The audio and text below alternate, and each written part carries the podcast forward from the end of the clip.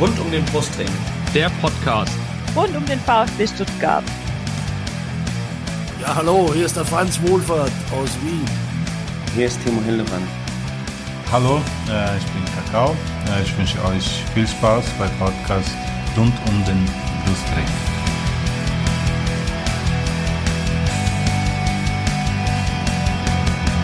Herzlich willkommen zum Podcast rund um den Brustring. Mein Name ist Lennart und dies ist Folge 204.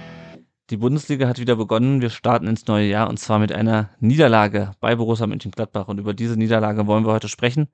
Zum einen mit zwei Gästen. Der erste, den habt ihr schon zweimal gehört bei uns im Podcast. Er ist zum dritten Mal da. Die erste, das erste Mal war er äh, im äh, Februar 2018 da bei einem Heimsieg des VfB in Folge 167 am 11.11.2022 bei einem Heimsieg von Borussia Mönchengladbach und jetzt ist er wieder bei einem Heimsieg von Borussia Mönchengladbach da. Herzlich willkommen, Jonas. Ja, hi, danke für die Einladung. Danke, dass ich nochmal dabei sein darf. Danke, dass ich den Sieg meiner Borussia mit euch besprechen darf. Äh, ja, ich würde sagen, sehr gerne, aber ähm, ich bin noch ein bisschen angefressen von dem Spiel. Aber es ist klar, wenn du das nächste Mal eingeladen bist, äh, feiert der VfB wieder einen Heimsieg. Ne? Äh, vielleicht noch ganz kurz zu deiner Person. Du bist äh, vom Podcast Pfostenbruch. Und da konntet, ähm, konntet, ja? Okay, ähm, ich hätte es jetzt vielleicht noch ausreden lassen sollen. Ähm, es ist ein bisschen komplizierter. Tatsächlich bin ich äh, Teil so, da, so gesehen des Teams vom Pfostenbruch, habe auch meine eigene Plattform, schwarzweißgrün.de, das mache ich seit 2016, ist so ein Hobbyprojekt von mir, was ich nebenbei mache. Und über Kontakte mit dem Kevin, den hattest du ja auch, glaube ich, gesprochen, mit ihm geschrieben. Äh, der ist der, der das ganze Pfostenbruch-Team leitet, so gesehen, und da gehöre ich halt inzwischen auch dazu. Sehr schön, sehr schön. Da kannst du gleich noch ein bisschen was äh, zu erzählen. Bei Twitter bist du zu finden unter Schweikru. Schweikru. Genau, was sich äh, ausgeschrieben äh, schwarz-weiß-grün äh, bedeutet, wenn ich es richtig in Erinnerung habe. Und wir haben natürlich noch einen, wir haben natürlich noch einen zweiten Gast. Er ist VfB-Fan, er hat einen eigenen VfB-Podcast, der heißt Verdammter VfB.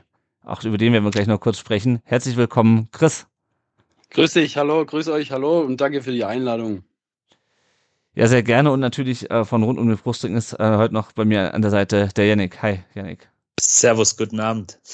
Ja, Dir auch einen schönen Abend und äh, bevor wir ähm, bevor wir gleich starten wollen in die Folge und die Vorstellung unserer Gäste, wollte ich noch ganz kurz äh, mal, ähm, was wir selten hier machen, aber ähm, ich finde es äh, aktuell angemessen, äh, unser Beileid aussprechen. Zum einen an äh, die Hinterbliebenen ähm, von Kai Bernstein, dem Präsidenten von Hertha BSC und äh, dem, den Fans und den ähm, und dem Verein. Wir hatten ja, wir, wir kennen diverse Hertha-Fans, wir hatten diverse Hertha-Fans auch hier schon äh, zu Gast im, im Podcast und ich glaube, das ist etwas, was den, was den ganzen äh, Verein dort äh, und die Fanszene ähm, erschüttert hat. Also an dieser Stelle nochmal unser, unser herzliches Beileid. Um, sicherlich eine Figur, die ähm, auch über die Grenzen von Hertha hinaus, äh, gerade was, was Fans, Fan-Themen angeht, war ja auch lange Vorsänger in der Kurve, ähm, viel bewegt hat in seiner Zeit und ähm, ja, Genau, und außerdem wollen wir natürlich auch äh, nochmal äh, Franz Beckenbauer gedanken, gedenken. Ähm, äh, nicht nur ein großer Bayern-Spieler, sondern auch natürlich ein großer äh, Spieler der Bundesliga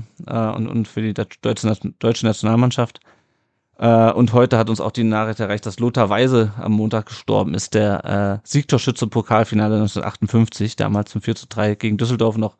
Äh, der VfB hat heute vermeldet, äh, mit seinen Toren hat, hat sich der VfB auch damals für die Bundesliga qualifiziert. Also auch äh, den Hinterbliebenen von äh, Franz Beckenbauer und Lothar Weise äh, unser, unser Mitgefühl und unser Beileid.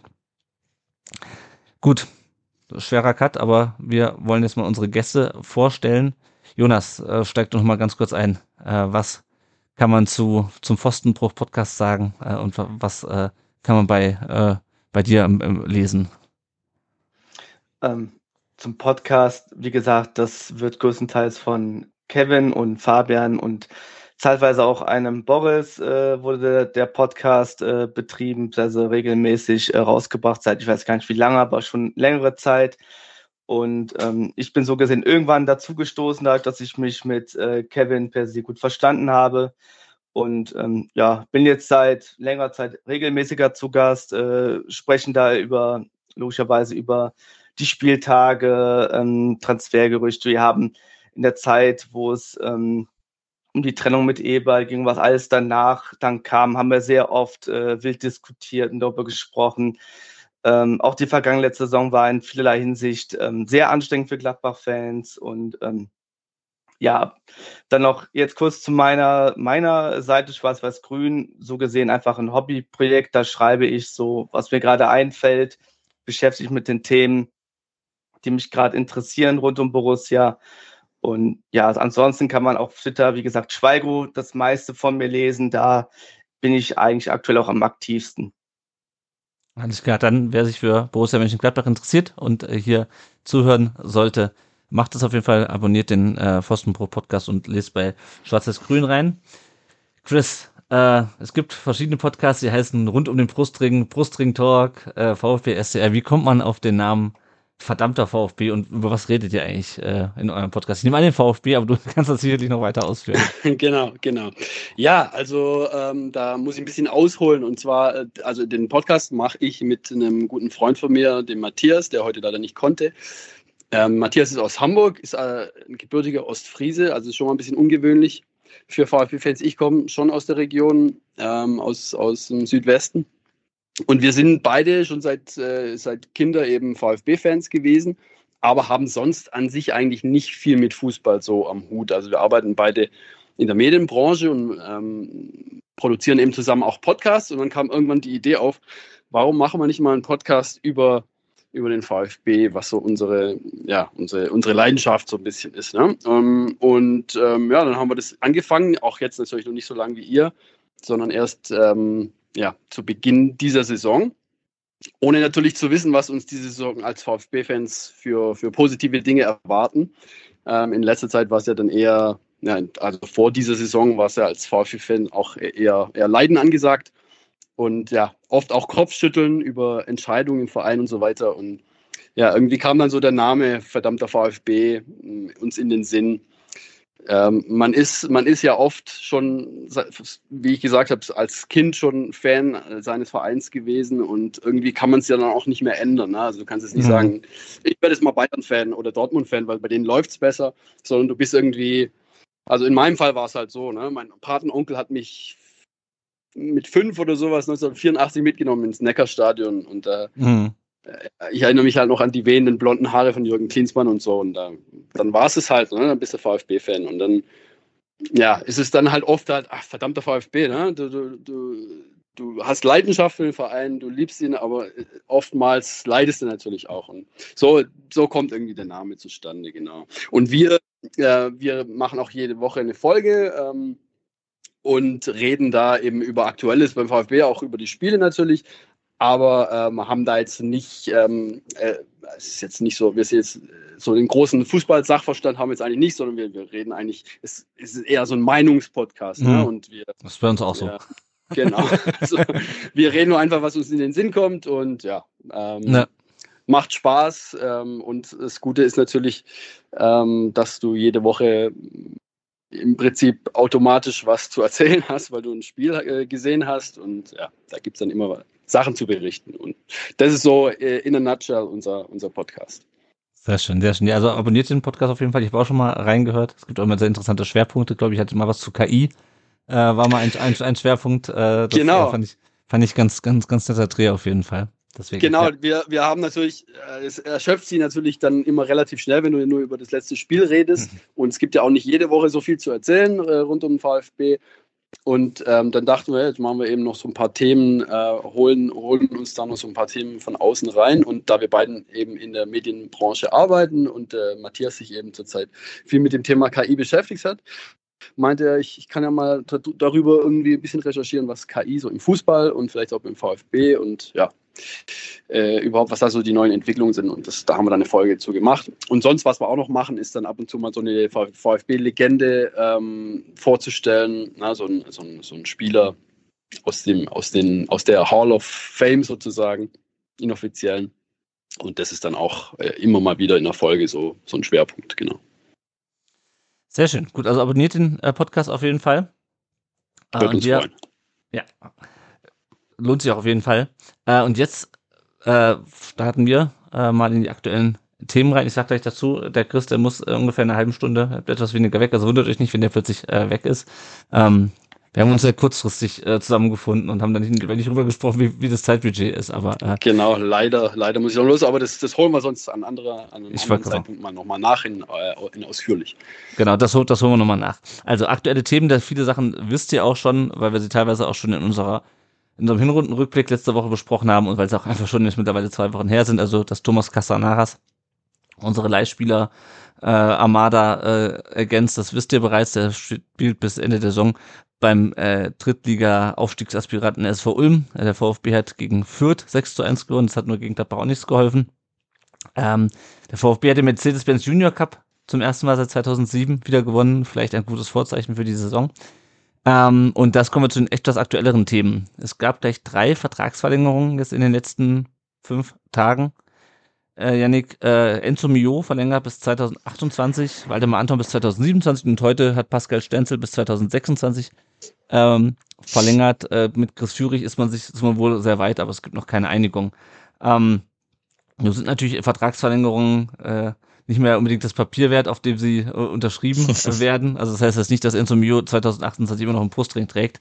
ähm, aber natürlich bringt es den VfB in die komfortable Position, dass er diese Spieler, äh, also Stenzel, da lief ja der Vertrag jetzt äh, im Sommer aus und bei den anderen beiden nächstes Jahr im Sommer, dass man jetzt nicht im Sommer gezwungen wäre, sie zu verkaufen, um noch eine Ablöse zu generieren. Äh, wie bewertest du denn die, die Vertragsverlängerung? Also, die würde ich auf jeden Fall so unterschreiben. Alle drei sind wichtig für die Mannschaft. Ähm, klar, Waldemar Anton, fangen wir mal mit ihm an, als Kapitän, Führungsspieler, sehr, sehr wichtig und ähm, einfach auch einer der tragenden Säulen innerhalb der Mannschaft. Hätte man sicherlich am Anfang auch nicht gedacht, als er damals aus Hannover äh, zu uns gekommen ist, aber hat sich wirklich gut eingefunden und spielt eigentlich schon finde ich seit letzter Saison richtig, richtig gut, hat sich dieses Jahr auch nochmal gesteigert, vielleicht auch nochmal durch die Rolle als Kapitän, die ihn da auch nochmal gepusht hat. Und ja, gutes Zeichen, wichtig und ich glaube, dass er sich auch, hat er ja auch dann in dem Interview nochmal gesagt, dass er sich sehr wohl fühlt und auch mit seiner Familie hier sich gut integriert hat. Und ich finde, das merkt man dann einfach auch. Enzo Mio, ja, hast du natürlich gesagt, auch ein schönes Zeichen natürlich.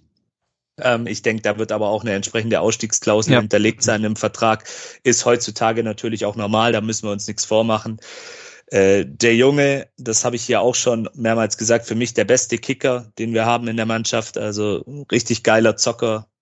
Und ich glaube, wenn der so weitermacht, dann wird er auch bald höhere Ambitionen haben, aber natürlich trotzdem ein schönes Zeichen, dass wir ihn zumindestens dann auch in der nächsten Saison nochmal haben, hier bei uns in Stuttgart und einfach gut. Und ja, Pascal Stenzel hatten wir auch ja schon erwähnt. Ähm, Mr. Zuverlässig, ganz, ganz wichtig für das Mannschaftsgefüge. Wenn er gebraucht wird, ist er da. Eigentlich so ein, ja, ich mag diesen Begriff nicht, aber für ihn ist der, glaube ich, gemacht worden. Musterprofi. Also mhm. ich habe noch nie gehört, dass der auch irgendwie einen Skandal hatte oder mal irgendwie eine grenzwertige Äußerung getätigt hat dementsprechend einfach auch sehr, sehr wichtig und auch einfach einer, der diesen VfB-Spirit verinnerlicht hat und sich voll und ganz in den Dienst der Mannschaft stellt. Also ich glaube, da werden mir die meisten VfB-Fans zustimmen. Alle drei Verlängerungen sehr, sehr wichtig. Klar, wollen jetzt keine Spielverderber sein, aber das muss man vor allem bei Enzo Mio sehen. Ob der dann wirklich noch 2028 dann bei uns ist, das wage ich auch mal zu bezweifeln, aber zumindestens mal für das nächste Jahr auch ein Stück weit Planungssicherheit zu haben und dann eben, du hast es auch gesagt, in dieser komfortablen Situation zu sein, dass man, wenn es an den Verhandlungstisch geht, dann auch eine gute Rolle spielt als VfB. Ja. Wenn ich da mal reingrätschen darf, ja. bei, bei Enzo Mio muss man ja auch echt sehen, äh, letzte Saison sah es da ja noch ganz anders aus. Ne? Und da unter, unter Bruno Labbadia ist er ja nicht wirklich zum Zug gekommen und ist ja dann jetzt wirklich aufgeblüht. Und äh, Sebastian Höhn ist einer der Spieler, die halt am meisten natürlich dann auch profitiert haben vom neuen Trainer. Und Wahnsinn, was er natürlich auch seinen, seinen Marktwert gesteigert hat. Und ich bin da auch mit dir einer Meinung, Yannick, dass es, äh, dass es wirklich ein toller Ballkünstler ist. Und also bei, bei äh, Waldi natürlich freue ich mich natürlich auch sehr, aber da war es echt zu erwarten, fand ich natürlich, ne, weil weil er eben so ähm, auch das oft geäußert hat, dass er sich sehr wohl fühlt. Ja.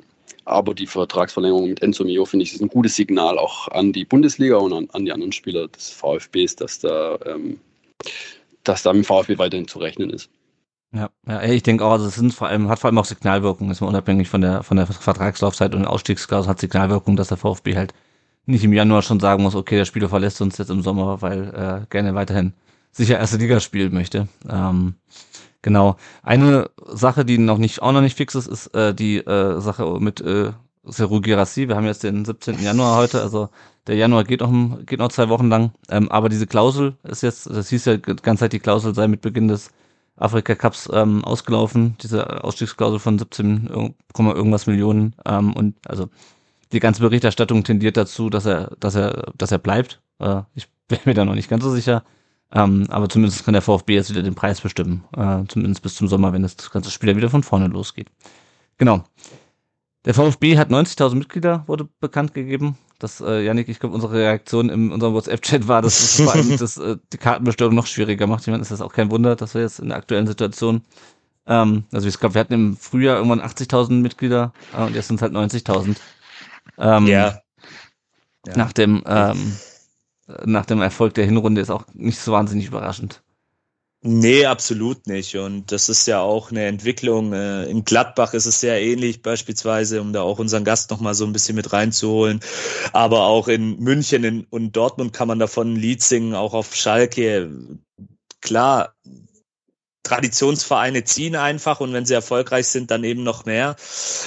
Wir haben uns halt ein bisschen drüber aufgeregt, weil halt immer die Kartenbestellung, gerade für die Auswärtsspiele, ist halt ja, so ein Spießrutenlaufen mittlerweile. Also ich glaube, mhm. äh, äh, wenn jetzt jemand da draußen zuhört, der in einem OFC ist, weiß, was ich meine. Das ist halt immer ganz, ganz schwierig. Und man muss aber auch fairerweise dazu sagen, auch schon in der zweiten Liga hat der VfB die Menschen angezogen. Also da kann ich mich an Spiele erinnern, wo wir auch 50.000 ähm, Zuschauer im Stadion hatten, wo auch die Auswärtsblöcke prall gefüllt waren.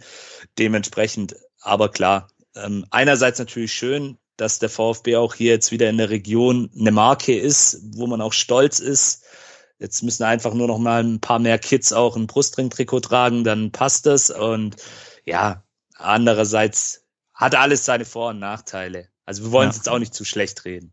An, an welcher Stelle sind wir da denn jetzt? Wisst ihr das so äh, in Deutschland, äh, was die Mitgliederzahlen angeht? Also ist doch auch den, relativ weit oben, oder? Bei den Bundesliga-Vereinen fünf oder so. Also ich, ich glaube jetzt auch Schalke, Platz Dortmund, ne? Schalke, Schalke, Bayern, Dortmund. Wer kommt denn dann noch? Weiß nicht, Gladbach, Gladbach hat 100.000 ah, okay. erreicht. Ja. Köln, genau, Köln das habe ich auch gelesen, ja. ja. Die Kölner haben, glaube ich, auch ziemlich viele Mitglieder. Ja. Also, hm. naja. Auf jeden Fall in den Top, Top 5, Top 6, denke ich, sind wir mit drin, ja. Genau. Und äh, ansonsten noch der aktuelle Stand bei den Asien- und Afrikameisterschaften. Hiro Ito hat beim 4 zu 2 gegen Vietnam durchgespielt. Äh, Jong Jong hat, äh, oder Jong Woo Young heißt er, glaube ich, so rum, hat beim, äh, wird beim 3 zu 1 gegen Bahrain relativ spät eingewechselt. Sarugi Rassi war noch verletzt beim Spiel gegen äh, Kamerun. Und seit, wir haben jetzt gleich um neun beginnt das Spiel vom äh, äh, der Demokratischen Republik Kongo gegen Sambia und Silas sitzt zunächst auf der Bank. Ähm, wenn ihr diese Folge hört, wisst ihr schon, ob er eingewechselt wurde und das Siegtor geschossen hat oder eben nicht. Gut, aber es war doch der erste, die ersten Spiele in der Gruppenphase. Äh, bevor wir gleich aufs Gladbach-Spiel blicken, nochmal ein kurzer Werbeblock. Wenn ihr ähm, uns unterstützen könnt und wollt, dann könnt ihr das gerne auf zwei Wegen tun. Entweder über Patreon, einen kleinen monatlichen Betrag. Wenn ihr da neu einsteigt, dann äh, kriegt ihr auch ein kleines Starterpaket vom Erik zugeschickt. Das hat zum Beispiel äh, der äh, Nutzer der Unterstrich Zylinder äh, zugeschickt bekommen. Der unterstützt uns jetzt nämlich mit 5 Dollar im Monat, genauso wie der Marc.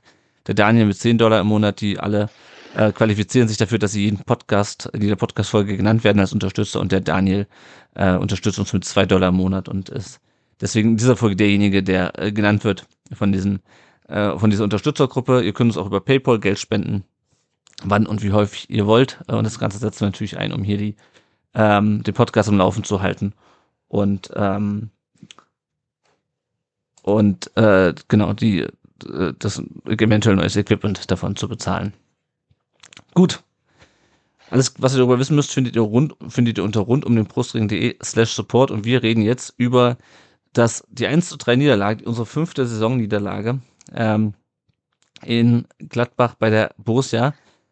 Chris, äh, die Aufstellung war ist wenig überraschend, ähm, bis auf eine Tatsache, nämlich dass Stenzel und Wagnummern auf der rechten Seite ähm, spielten, also nicht Leveling in der Startelf, äh, ansonsten Mittelstädt auf links, weil Ito jetzt nicht mehr verletzt ist, aber dafür in, äh, in Katar. Ähm, genau, der Rest ist eigentlich auch relativ selbsterklärend. Äh, und interessant war auch die Auswechselbank. Die hatte nämlich eine, die hatte ein Durchschnittsalter von 22 Jahren. Und das aber auch nur, wenn man, ähm, wenn man Genki äh, Haraguchi und äh, Fabi Pretlo dazu rechnet, ansonsten wäre der Altersschnitt bei 20 Jahren gewesen. Erstmal, was sagst du zu der rechten Seite äh, und was sagst du zu der äh, Jugendforscht-Bank? Also generell ist es ja immer mh, gern gesehen, auch von den meisten Fans, wenn, wenn endlich mal ähm, wieder Nachwuchsspieler hochgezogen werden. Das wird eigentlich auch immer gefordert. Hängt natürlich aber immer von der Qualität der Spieler ab und, und der, der mentalen Reife. Und ist ja schon mal gut, dass sie auf jeden Fall äh, zumindest mal auf der Bank wieder einige sitzen haben und natürlich auch äh, aufgrund der Situation mit den, mit den Asien-Afrika-Cups. Ansonsten, ähm, was die rechte, rechte Seite angeht, also äh, Wanyoman fand ich, fand ich ziemlich gut, hatte auch das äh, Anschlusstor geschossen, das war ein tolles Tor äh, mit einem kuriosen, einer kuriosen Vorlage äh, von ähm, Undafs Hintern. Ne? Mhm. Ähm, das war schon gut. Ähm, und, und, und, ja, da aber ja, ich glaube, das, ja, das Problem fand ich halt natürlich äh, so, eine, so eine generelle Einstellungs, Einstellungssache war ein bisschen ähm, nicht, es war ja auch nicht das erste Spiel, wo man viel Ballbesitz hatte und ähm, der Gegner dann ähm, im eigenen Stadion einen auskontert oder versucht, das zu tun. Mhm. Und irgendwie ist man wieder darauf reingefallen, fand ich so ein bisschen. Gab es ja. ja. schon bei Bayern und ähm, ja, Hoffenheim so ein bisschen, Heidenheim eigentlich auch. Und ähm, da, da hat ein bisschen das Rezept gefehlt. Ähm, von daher für mich eher eine, eine ganze Mannschaftsleistung, die stark verbesser, verbesser war, verbesserbar war. Na, naja. Genau, über die, über die, rechte Seite werden wir mit Sicherheit auch gleich noch im Verlauf des, des Spiels sprechen. Jonas, mhm. bei der Borussia fehlte äh, Maximilian Wöber, der war gelb-rot gesperrt. Für den mhm. startete Marvin Friedrich äh, wie viel äh, Maximilian Wöber, glaube ich, relativ gute, also relativ äh, wichtiger Spieler in der Defensive für die Borussia. Wie viel Bauchschmerzen hast du, ähm, als dann äh, Seoane ihn durch Marvin Friedrich ersetzen muss? Und wie warst generell, warst du so vor dem Spiel, wie warst du, wie war so deine Stimmung vor dem Spiel? Ähm, also vor dem Spiel tatsächlich habe ich, also in, einer, in, einem Podcast tatsächlich im Pfostenbrucher Club gesprochen, dass ich ihn gerne spielen sehen würde, also Marvin Friedrich. Mhm. Ähm, habe mich da so ein bisschen gestritten, weil eigentlich auch gerne Fabio Ciaodia äh, auch definitiv eine Chance verdient hätte nach einem guten Pokalauftritt.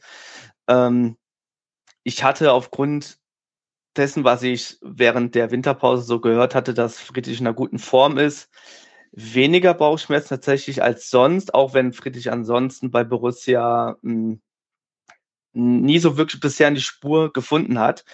Ähm, ausgerechnet gegen euch hat er dann mal ein solides bis gutes Spiel gemacht. Mhm. Und Wibber betreffend, er hatte einen sehr guten Start bei uns, mhm. ähm, ist aber jetzt zum Ende hin ist er ein bisschen wackeliger in seinen Leistungen geworden.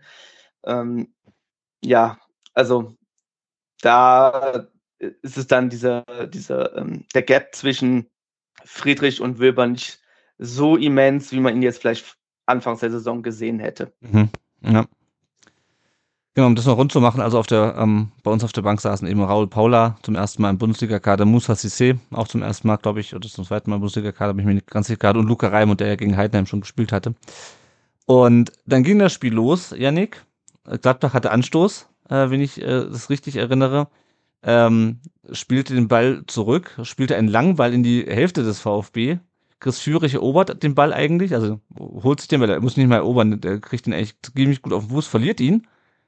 Äh, und dann äh, liegt der Ball nur, glaube fünf, sechs Sekunden später äh, hinter äh, Alex Schnübel im Tor, ähm, weil die Gladbacher einfach unglaublich schnell schalten, ähm, hinter Führig alle irgendwie pennen und dann schließlich ähm, Robin Hack nach 21 Sekunden die 1-0-Führung macht. Janik, was zur Hölle war da los? Und das ist ja jetzt in den letzten äh, Wochen nicht das einzige frühe Gegentor gewesen, was wir kassiert haben. Ja, das ist auch wieder so, ein, so eine negative Konstante ein bisschen beim VfB. kollektiver Tiefschlaf. Also so kann man es, glaube ich, ganz gut äh, kurz und knackig zusammenfassen. Äh, keine Ahnung, die Jungs waren einfach nicht auf dem Platz. Gladbach hat schnell geschaltet, hat eine gute Taktik sich zurechtgelegt. Ähm, ich glaube, Serane hat auch sich so ein bisschen das Bayern-Spiel angeguckt und dementsprechend hat er das oder hat das seine Mannschaft dann gut umgesetzt. Natürlich unter tatkräftiger Mithilfe. Ich glaube, Maxi Mittelstädt stellt sich da dann auch, äh, der hat ja auch im ganzen Spiel, dann wurde er dann auch ausgewechselt zur Pause, keine gute Figur gemacht. Aber ja, ist natürlich auch ein guter Abschluss von Robin Hack, darf man an der Stelle vielleicht auch nicht unerwähnt lassen. Das macht er wirklich gut, den dann sauber ins lange Eck gelegt, aber darf so aus VfB-Sicht natürlich nicht passieren, vor allem nicht nach 25 oder 26 Sekunden. Ja. Also ich war ja im Stadion, im Gästeblock. Das war dann schon ein herber Dämpfer. Ja, das glaube ich. Ähm, Chris, es wird ja viel äh, diskutiert im Anschluss auf, auf den, in sozialen Medien über, ähm, über Pascal Stenzel, äh, der seinen Vertrag verlängert hat und der bei beiden Gegentoren äh, nicht gut aussah gegen Robin Hack. Ähm, würdest du ihm da auch den, äh, den Großteil der Schuld zuschieben? Oder siehst du es anders? Weil ich, also ich würde es beispielsweise nicht jetzt, weil ich sehe halt vorher schon, wie Führig dann an der Außenlinie einen Zweikampf verliert. Äh, Mittelstädt lässt sich tunneln. Ähm, wie siehst du es?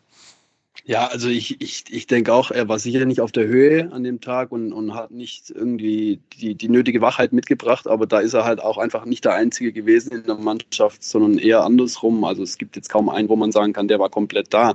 Also es ist, wie es, ich weiß nicht, äh, ich sehe es halt nur aus der VfB-Sicht, ich weiß nicht, ob es bei anderen Mannschaften die Fans auch so sehen, aber im VfB ist es halt oft so, entweder alle sind am Start oder niemand ist am Start. Und, und ähm, das haben wir zum Glück diese Saison sehr selten gesehen, dass, ähm, dass alle irgendwie pennen. Aber wenn, dann, dann passiert es dann halt doch so, wie es jetzt bei dem Spiel gelaufen ist. Und, und, und deswegen, ja, klar, Stenzel hat schon bessere Tage gehabt. Ähm, aber ja, man sollte natürlich nicht an der Qualität generell zweifeln, weil die ist auf jeden Fall da. Das haben die Spieler auch bewiesen, sondern das ist einfach wieder so eine, so eine, so eine Einstellungssache, meiner Ansicht nach. Mhm. Ja, und Jonas, ähm, frühe Führung. Ähm, ich hatte das Gefühl, als ich dann die Gladbach-Spiele habe jubeln sehen, da war sehr, sehr viel Erleichterung dabei, äh, dass man so früh die Chance für sich nutzen konnte. Wie äh, hast du das auch so gesehen oder äh, ist das nur die, die, die Außensicht äh, des, des Gegners? Ähm, also es war schon aufgrund des äh, letzten Spiels des vergangenen Jahres, äh, wo man Last Minute in Frankfurt verloren hat, in Unterzahl, deswegen ist ja auch dann äh, so zu 10 verloren hat, deswegen ist ja auch äh, Wilber jetzt gesperrt gewesen, mhm. in der Gelb-Rot-Sperre. Ähm, ja, war so ein bisschen Unzufriedenheit durch, äh, durch die Winterpause äh, äh, ja, im Um- und im Borussia-Park gewesen. Und man hatte so ein bisschen Druck jetzt in diesem Spiel. Heimspiel, klar, es ist der VfB Stuttgart, trotzdem ähm, muss man eigentlich mindestens einen Punkt mitnehmen oder mhm. das hat man eigentlich auch die allermeisten erwartet, äh, um ehrlich zu sein. Ich bin jetzt nicht davon ausgegangen, dass wir dieses Spiel gewinnen. Und umso glücklicher ist natürlich dann der Jubel nach 21 Sekunden, rekordverdächtig, soweit ich das gehört habe, das schnellste Heimspieltor äh, von Borussia mhm. ähm, überhaupt. Ähm, ich glaube, das schnellste Tor seit fünf Jahren in der Bundesliga. So, habe ich alles aufgeschnappt. Und ja, natürlich befreit das, ähm, weil auch im nächsten Heimspiel gegen Augsburg muss eigentlich auch ein Dreier her, weil danach es zwei Auswärtsspiele in Leverkusen und in München gibt. Ähm, mhm. Da ist der Druck ja nochmal viel größer. Dazwischen hat man, glaube ich, noch Darmstadt daheim und dann geht es schon wieder nach Leipzig. Also es ist kein einfaches Programm, was auf einen dazukommt. Mhm. Und dann halt Stuttgart. Also ist jetzt, ich, mich wundert es nicht, dass Stuttgart so weit oben steht, wenn ich diesen Fußball da ähm, gesehen habe ähm, äh, am Sonntag. Und ich muss auch mal so ein bisschen die Lanze brechen für Stenzel und auch die Verteilung, weil ich fand in dieser Szene auch, fand ich, dass ihr ein bisschen hart äh, mit euren Verteidigern ähm, ins Gericht gegangen seid. Ähm, weil natürlich das Tor von Hack, wie er es aus diesem spitzen Winkel gemacht hat, das weiß nicht, das gelingt halt auch nicht immer. Ähm, egal, was für Fehler vorher passiert sind, ähm, war sicherlich auch was Glück dabei. Ähm, war gut gemacht, aber man, man kann es kritisieren, was da passiert ist im Vorfeld. Aber ja, ich kann, ich stecke da vielleicht so auch zu wenig drin. Vielleicht ist das der Ärger bei euch dann größer. Ähm, ich kann das aus einer ganz komfortablen Position aus sagen. Aber ja, so, so meine Sicht der Dinge dazu. Wir hatten ja. ja auch diese Saison der VfB oft Glück in solchen Situationen und auch Nübel hat dann mhm. auch viel raus, rausgefischt. Hätte auch schon öfters so laufen können, aber natürlich ist der Frust groß, wenn es so schnell geht und ähm, so, ja, nach so kurzer Zeit. Ähm, das, das ist natürlich unglücklich, aber auch mal von mir, meiner Seite aus Kompliment an Gladbach war ein super Spiel. Jonas, wisst es eigentlich bei euch? Gladbach ist ja auch wieder in dieser Saison total Licht und Schatten und du hast dann so richtig gute Spiele oft. Ähm, und ihr habt ja auch super Spieler und der Trainer ist ja auch super, aber dann gibt es wiederum irgendwie, es ist so eine Unregelmäßigkeit bei euch, oder? Mm, also das begleit, also hat uns tatsächlich stärker in der vergangenen Saison begleitet, würde mhm. ich fast behaupten, ähm, wo es noch mit ein paar offenen Personalien, die sich dann im vergangenen Sommer erledigt haben, ähm, man sich so ein bisschen schwer getan hat bei Borussia und dann auch sich auch wieder von Farke getrennt hat, ähm, aus unterschiedlichsten Gründen, die ich jetzt ja auch nicht, da habe ich keinen Raum dafür, das jetzt zu diskutieren. Ähm, aber in, der, in dieser Saison hat man sich auf so eine Art Umbruch ähm, festgelegt. Man hat viele junge und unerfahrene Spieler genommen, hat vor allem am Anfang dieser Saison gemerkt, dass da noch nicht alles ineinander greift. Dann kurioserweise nach der Derby-Niederlage wieder in die Spur gefunden, hat äh, sehr viele Spiele gewonnen, ist im Pokal weitergekommen. Und dann ist man wieder, und ich glaube, das ist das, was du, was du gerade meinst, dann ist man wieder so eine kleine Abwärtsspirale gekommen wo man in Berlin verloren hat, gegen Bremen unentschieden gespielt hat, gegen Frankfurt Last Minute verloren hat. Und dementsprechend war die Stimmung jetzt wieder. Und jetzt dieser Sieg, ja, du sagst richtig, es ist, ist ein Auf und Ab, aber das hat man auch von Anfang an einkalkuliert vom Verein her. Ja, und das tragen auch eigentlich alle Fans mit. Ja, ich war ja, habe ja auch nochmal die Podcast-Folge angehört, äh, wo ich dann euch Sprachnachrichten noch geschickt habe. Ich hätte irgendwie erwartet, dass die Unzufriedenheit ob das Tabellenplatz in Gladbach wesentlich größer ist. Ich habe aber auch nicht, habe ich noch nicht so verfolgt diese Saison, weil wir halt auch noch nicht gegeneinander gespielt hatten bisher. Ähm, deswegen und ähm, ja, da ist so eine frühe Führung äh, hilft dann, hilft dann natürlich. Ähm, ja, ich würde, glaube ich, an dieser Stelle nutze ich kurz die Gelegenheit, um den Chris zu verabschieden bevor wir jetzt noch weiter äh, ins, Spiel gehen, dann könnte man zumindest noch mal über das erste Tor reden. Äh, Chris, ich spreche hier schon, schon mal die Einleitung aus. Äh, genau. Dass du nochmal kommst, äh, du oder Matthias, und dann äh, gerne ausführlicher. Ja, ähm, ich hätte genau. auch echt noch Lust gehabt, das, das, das Spiel noch ein bisschen auseinanderzunehmen, aber leider ähm, muss ich aufbrechen. Aber ja, ihr macht es super. Ähm, danke nochmal für die Einladung und äh, wir holen es nach, wie gesagt. Und ich spreche dann auch hiermit schon mal eine Einladung an euch aus, dass, dass es dann, dass wir uns revanchieren. Unseren Podcast gerne. bei verdammter Sehr gerne. Vielen Alles Dank. Klar. Also, mach's gut. Tschüss zusammen. Genau, und wir reden jetzt äh, weiter über das Spiel. Äh, der VfB äh, berappelte sich dann wenig, Yannick, ähm, aber dann kam schon wieder Hack relativ gefährlich und mehrfach über links. Ähm, äh, Frank Honorat oder Honorar, wie weiß, weiß nicht, wie er ausgesprochen wird, mit stummem T. Ja, genau, Frank Honorar äh, scheitert dann an Nübel, ähm, war dabei wohl knapp im Abseits. Yannick, äh, muss man im Nachhinein davon sprechen, dass Stenzel und Robin Hack so ein kleines Mismatch war auf der rechten Seite? Also auf unserer rechten Seite?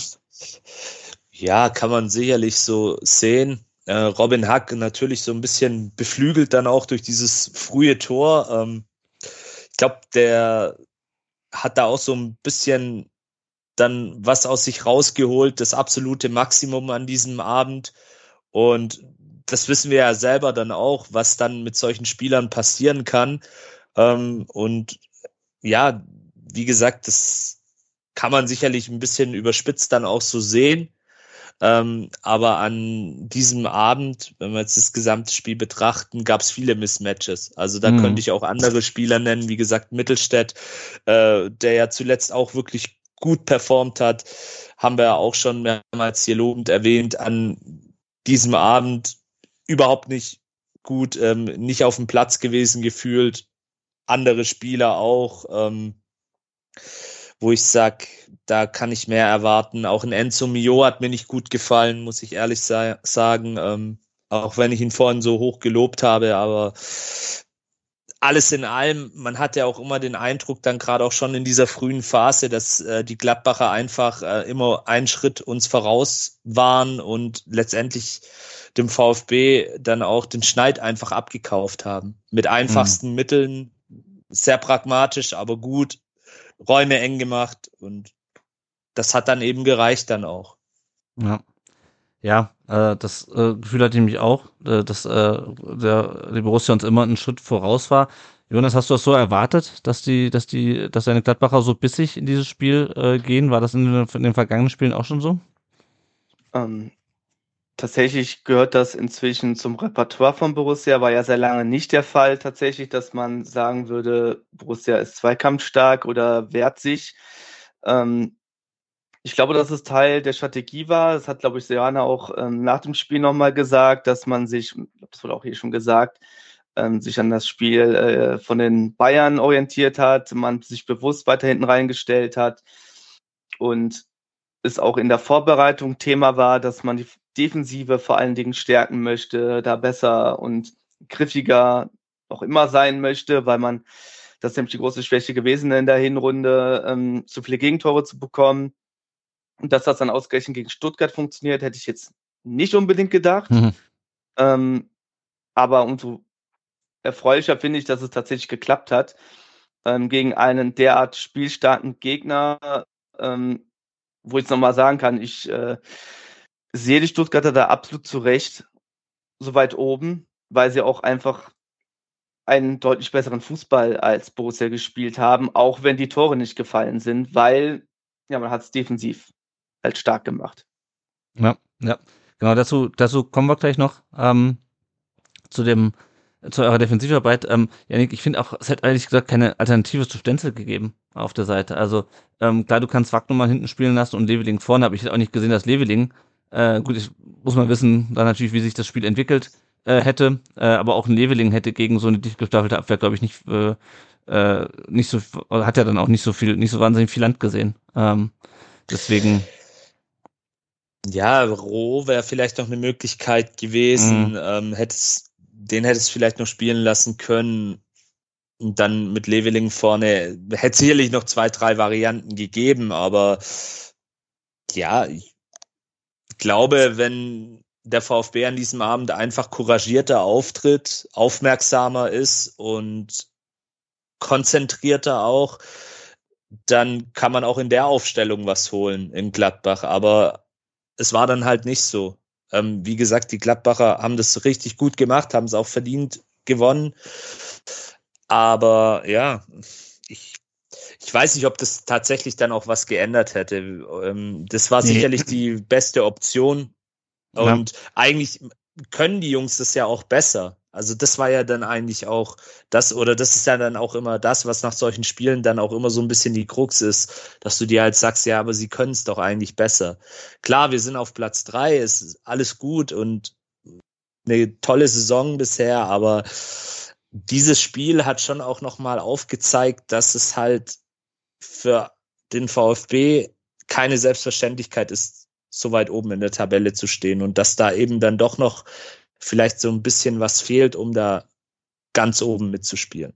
Ja, Glaubt also ihr, dass ihr nach dieser Hinrunde oder diesem letzten Jahr anders wahrgenommen werdet inzwischen und dass Gegner wie jetzt solche Gladbach euch komplett anders begegnen und einschätzen? Hm, das weiß ich nicht. Also das wäre nämlich auch noch die Frage, die ich später noch an dich hätte äh, ob das ähm, ob das normal für Gladbach ist, dass man so tief steht. Also ich habe irgendwann zwischendurch getwittert, dass ich nicht weiß, ob es Osnabrück in unserer Zweitligasaison war oder Gladbach äh, in der unserer Erstligasaison, was nicht despektiv sein soll, aber das hatten wir in der zweiten Liga sehr häufig, dass irgendwie Osnabrück mit einer in Führung gegangen ist oder wie in Wiesbaden und dann wirklich äh, eine Halbzeit lang das Tor verrammelt haben und auf Konter gesetzt haben. Ähm, also ich glaube schon, dass das in der Rückrunde der VfB anders wahrgenommen wird, weil wir waren ja in, auch in diesem Spiel eigentlich Favorit. Klar, wenn der dritte gegen den 14. Äh, spielt, ist der dritte erstmal äh, Favorit. Ähm, und äh, das wird auch bei ganz, also da wir auf Platz drei stehen, wird das noch in vielen Spielen, denke ich, äh, zumindest in der Warnung, Wahrnehmung der Fall sein. Ähm, ja. Ich frage, weil ich das im Postenbruch oder wie das im Postenbruch auch schon besprochen haben und auch öfters gesagt haben, dass wir euren Weg so ein bisschen sehen wie den von Borussia nach der Relegation mhm. vor knapp zwölf Jahren oder 13 Jahren sind es inzwischen, ähm, dass nach diesem rasanten Aufstieg dann irgendwann, und das war, es kam ein bisschen später, bei euch ist es anscheinend ein bisschen früher, dass die Mannschaften sich dann irgendwann auf eben diese Spielstärke eingestellt haben und sich halt eher tiefer gestellt haben, mhm. um das Spiel der Borussia halt zu zerstören, schwieriger zu machen. Und dann hat man halt entsprechend anderen Fußball, andere Fußballspiele erlebt, wo man vielleicht nicht gewonnen hat, was man vorher gewonnen hätte, weil man da mit offenem Visier von beiden Teams her gesehen äh, rangegangen ist. Mhm. Ja, ich also, wünsche euch das nicht, weil ich finde äh, Stuttgart absolut sympathisch. Ähm, und ja, ich, wie gesagt, ich wünsche euch da auf jeden Fall weiterhin Erfolg, ähm, weil einfach absolut guten Fußball spielt und der soll auch honoriert werden. danke dir, danke dir. Ja, also ich glaube, der, ähm, der, äh, der Schlüssel zu äh, dazu eine Mannschaft äh, so, so, ähm, so gut strukturierte Abwehrketten zu überspielen, ist halt eine hohe Passsicherheit. Die haben wir ähm, teilweise auch schon an den Tag gelegt ähm, in dieser Saison, wobei wir natürlich selten auf Mannschaften getroffen sind, die uns so viel den Ball überlassen haben.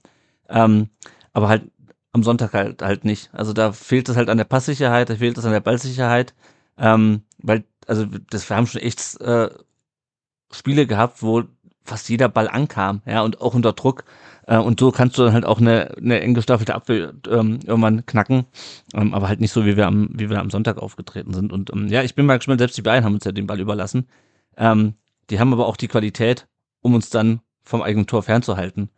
Äh, die Borussia hat sie offensichtlich auch. Ähm, andere Mannschaften, also jetzt Bochum beispielsweise, weiß nicht, ob die die Qualität haben, sich hinten reinzustellen und trotzdem dann, wenn wir unser Passspiel so aufziehen, wie wir es gewohnt sind, ähm, uns am Tore schießen zu ändern. Also das ist halt auch, müssen wir schauen.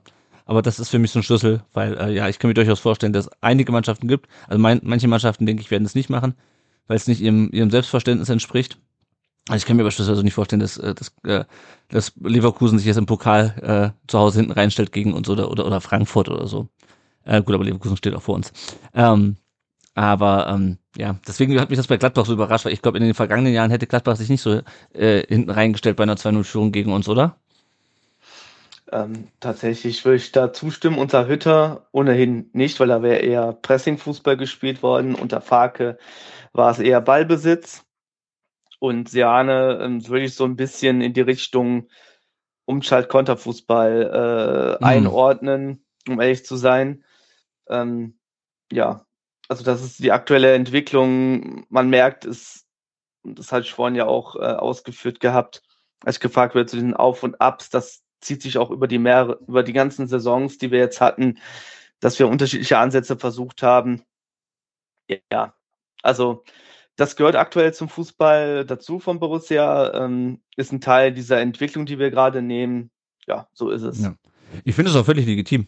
Also, ähm, wenn, wenn du nach 20, dazu kommen wir jetzt gleich, wenn du nach 20 Minuten 2-0 führst gegen den Tabellen Dritten, ja, und du weißt, du kannst das über die Zeit bringen. Ich weiß, VfB hat er noch einen Anschluss gemacht und ähm, aus Gladbacher Sicht war das wahrscheinlich alles wesentlich enger als aus unserer Sicht, wo ich irgendwann verzweifelt bin.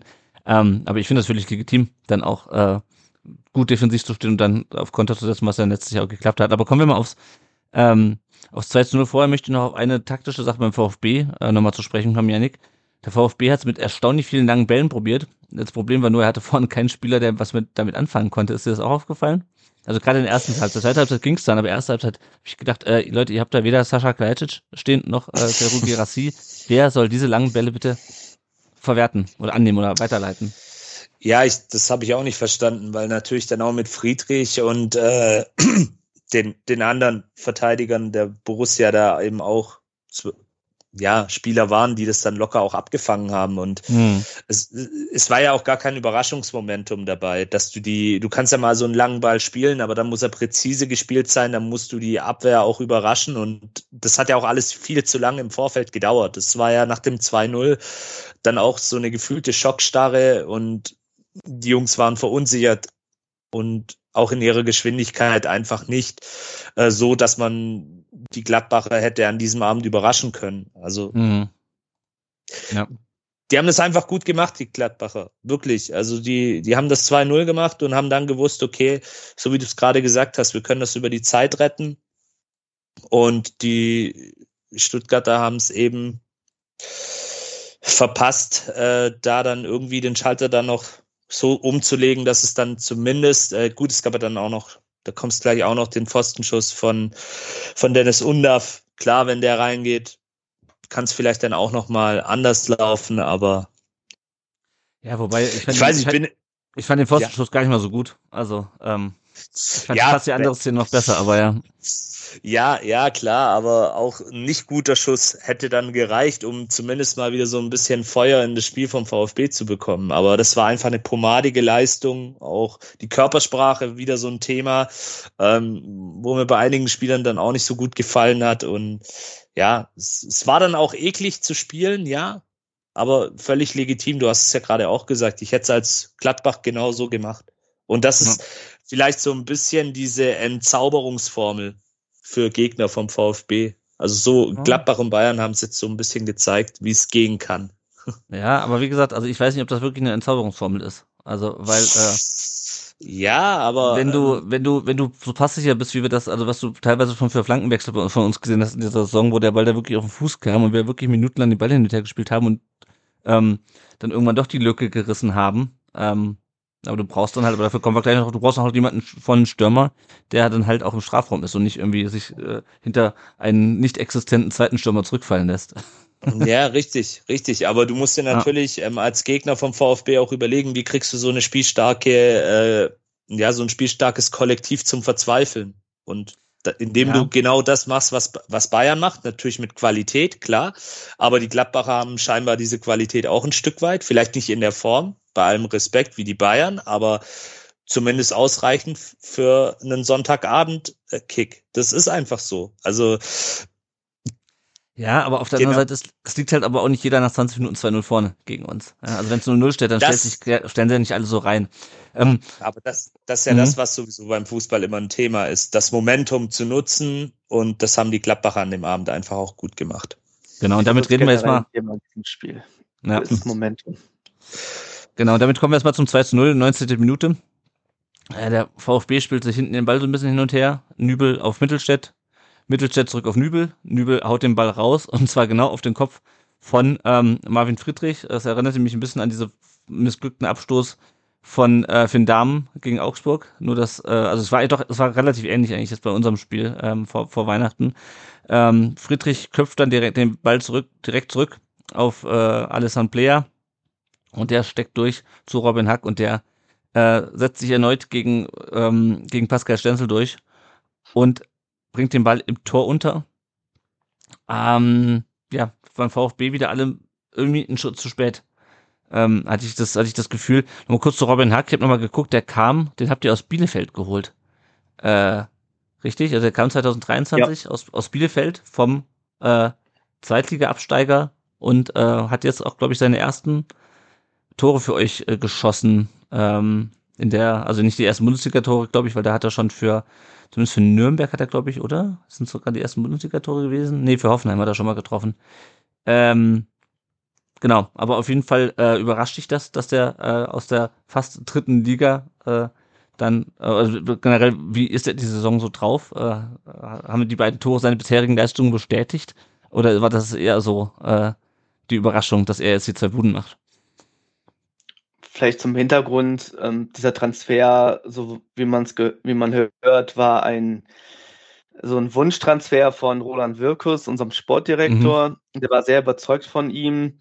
In Gladbach hat man diesen Transfer gerne angenommen, aber jetzt auch nicht viel erwartet, weil Zweitliga-Absteiger, ich glaube, eine Million Euro Ablöse oder ein bisschen mehr. Ähm, man hat ihn so als Ergänzungsspieler eingeordnet. Ähm, ja, und jetzt durch den ja, die Ausfälle, muss man sagen, nicht den Ausfall, sondern die Ausfälle von Chwancha und Jordan, der saß ja jetzt auf der Bank, mhm. ähm, war aber nicht 100% fit. Und auch davor in den Spielen, wo beide nicht zur Verfügung standen im vergangenen Jahr, da hat man das Duo Player-Hack äh, eingeführt im Sturm und das hat überraschenderweise sehr gut funktioniert. Mhm. Ähm, insofern, die Tore an sich überraschen mich nicht. Er bestätigt damit so ein bisschen seine Form, er hat seine Chance genutzt, die, auf die er sehr lange gewartet hat. Mhm. Ähm, Im Pokal hat er, meine ich, auch schon per Kopf getroffen. Ähm, insgesamt für das, was man ausgegeben hat und was man bekommen hat, ähm, ja, da ist ja das Preis-Leistungs-Verhältnis top. Also besser geht's gar nicht mehr. Mhm. Ja, ja. Ja, also für ihn auf jeden Fall sehr, sehr erfreulich. Ähm, für den VfB jetzt weniger.